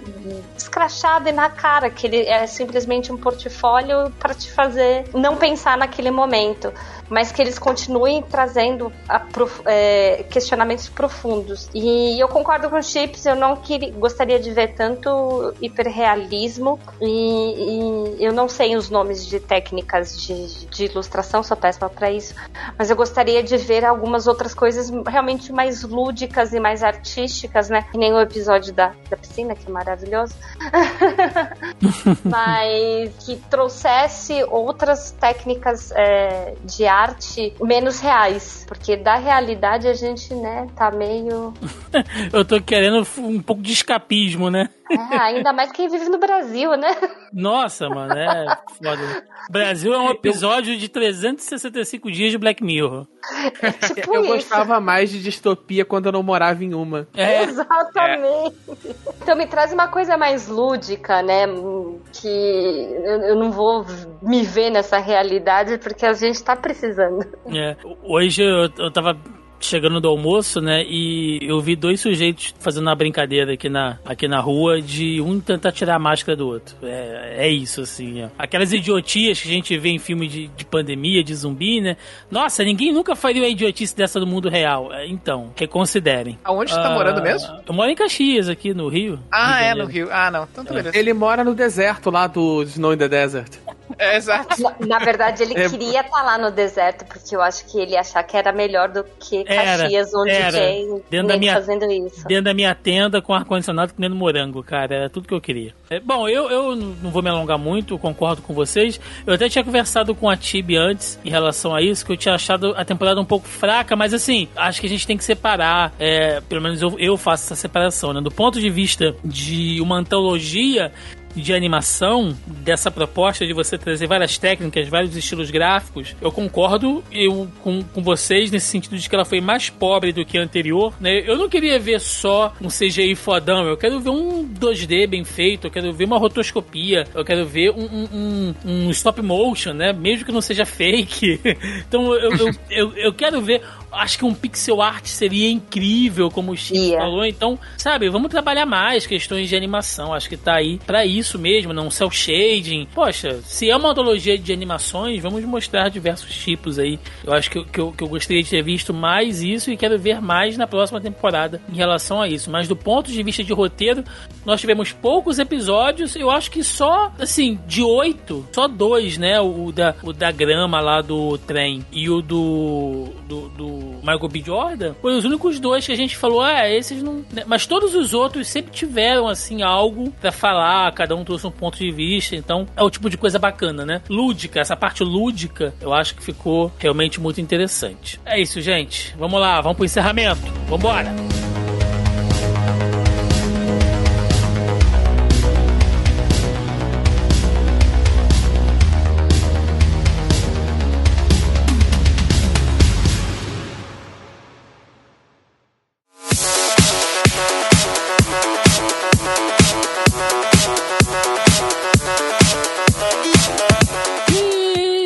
Ao final de mais um Zoneando Podcast. Hoje falamos da segunda temporada de Love, Death and Robots. E olha, fiquei surpreso e feliz, né, com, com o resultado do podcast. Eu achei que não fosse render tanto, foram menos episódios, mas a gente vai entrando numas, numas maluquices aqui. Até Foucault rolou hoje aqui, olha só que coisa maluca. Então acabou sendo um programa muito rico. Ah, vocês trouxeram ótimos pontos de vista aí, foi realmente bem, bem bacana. E inclusive acho que pode ser até um, um empurrãozinho aí pra quem tá meio assim de começar a assistir a série. É, então, aquele momento para jabá aí, recadinhos, o que vocês quiserem. Senhor Joaquim Ramos.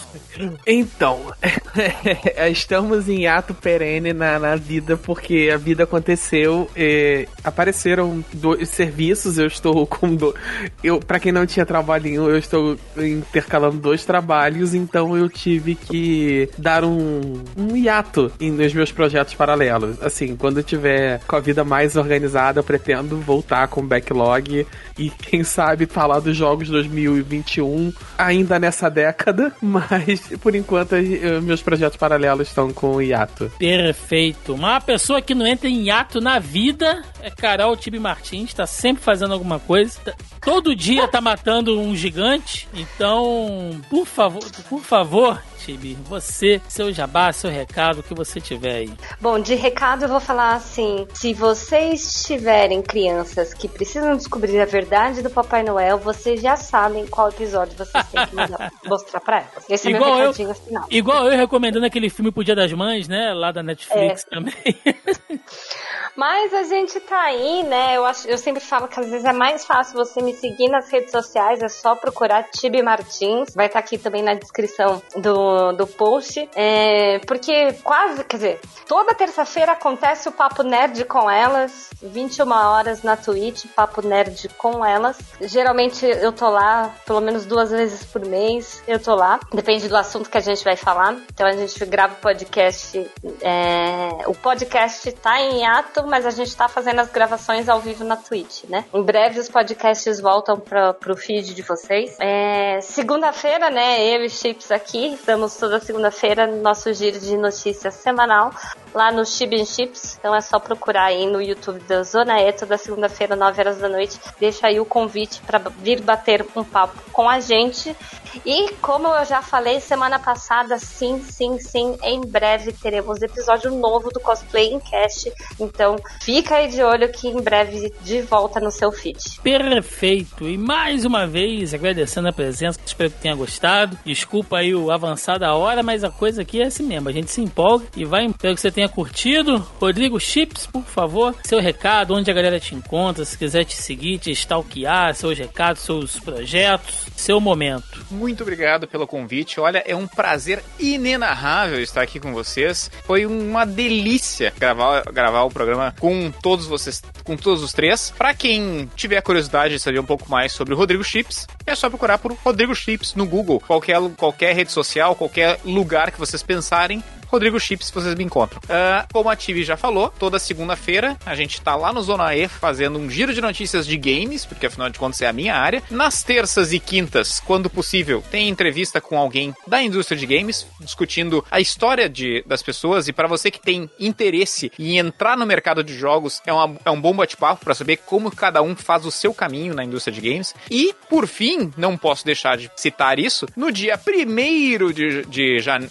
de julho julho, agora deste ano de 2021, se você está ouvindo antes dessa data ou se você está ouvindo depois dessa data, será lançado no Brasil Starlit Kart, um novo jogo da franquia Starlit Adventures. Então, no seu celular, iPhone ou Android, vai estar à disposição. Mas, para saber mais, sigam o Starlit Adventures e projetos futuros eu vou atualizando todo mundo no meu feed do Instagram. Perfeito. O Chips vai mandar todos esses links pra gente, relacionar aqui no post, por favor. Sim, senhor. Não, não confia na minha cabeça, não, que o negócio tá, tá doido. Então, então você, por favor, me manda aí pra galera ficar ligada aí nos, nos projetos e te achar, com certeza. E o Chips volta para participar com a gente aqui em outros programas, a gente falar de games aqui, enfim. Volto? Nossa, agora eu me senti lisonjeado, nem sabia disso. Olha, tô feliz! Ei, viva!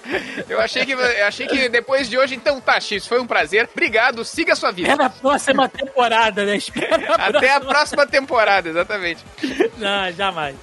Uh, gente, então foi isso. Recadinhos de sempre. É, como eu já havia dito, ainda estou num processo aqui meio lento, meio de recuperação. Então a gente não tem feito o nosso bloco, né? De, de lá do nosso grupelho do Zoneando Podcast, onde a galera manda comentários e perguntinhas. Eu estou tentando diminuir ao máximo os programas aqui para dar uma respirada, literalmente. Então, enquanto eu estou nesse momento de recuperação, a gente ainda não vai ter a participação da galera lá do grupelho. Porém, se você você quiser fazer parte, eu convido-os a fazer parte do nosso grupelho do Zoneando Podcast. O link tá na postagem aí do nosso programa, logo abaixo ao player. Ou você procura lá, Zoneando Podcast, que você acha o nosso grupo. E assim que as coisas normalizarem, como sempre temos feito aí ao longo desses anos, toda semana a gente joga lá o tópico da pré-pauta, onde a galera joga suas perguntas, seus comentários para ajudar a gente a construir aqui nosso programete. Certo? Fora isso, vale lembrar que você encontra o Zoneando Podcast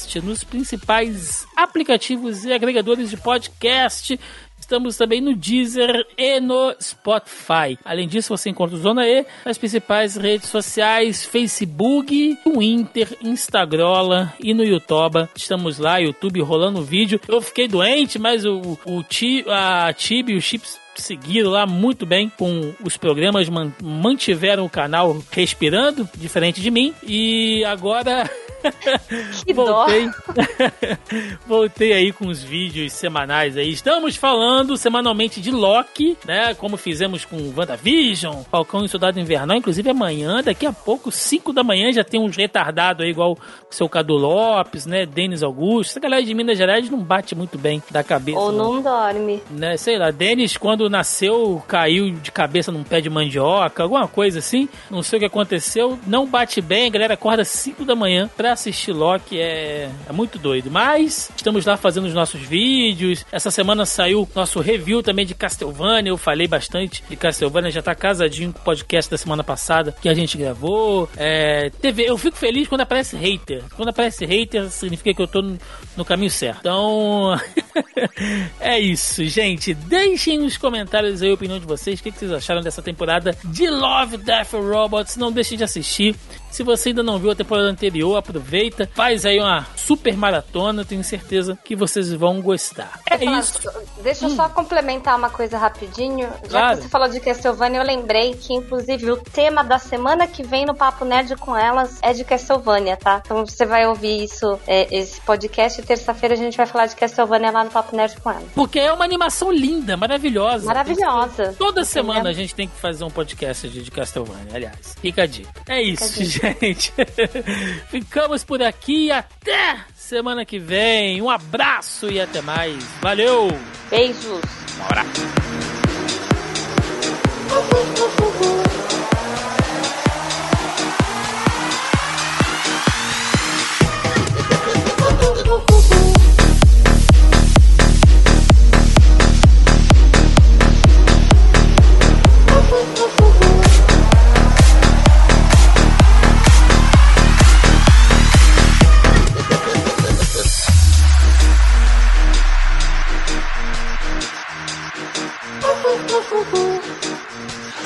happy, I'm feeling glad I got sunshine In a bag, I'm useless, but not for long, the future is coming on I ain't happy, I'm feeling glad I got sunshine In a bag, I'm useless, but not for long, the future is coming on It's coming on,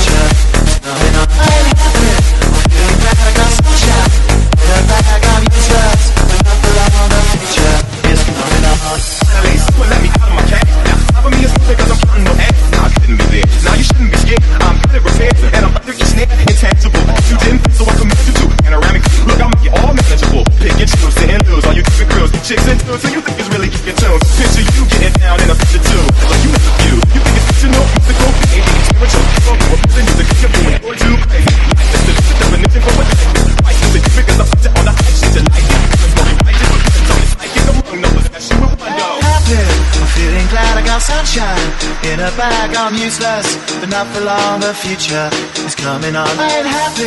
I'm feeling glad I got sunshine in a bag. I'm useless, but not for long. The future is coming on. It's coming on. It's coming on. It's coming on. It's coming on. It's coming on. It's coming on. It's coming.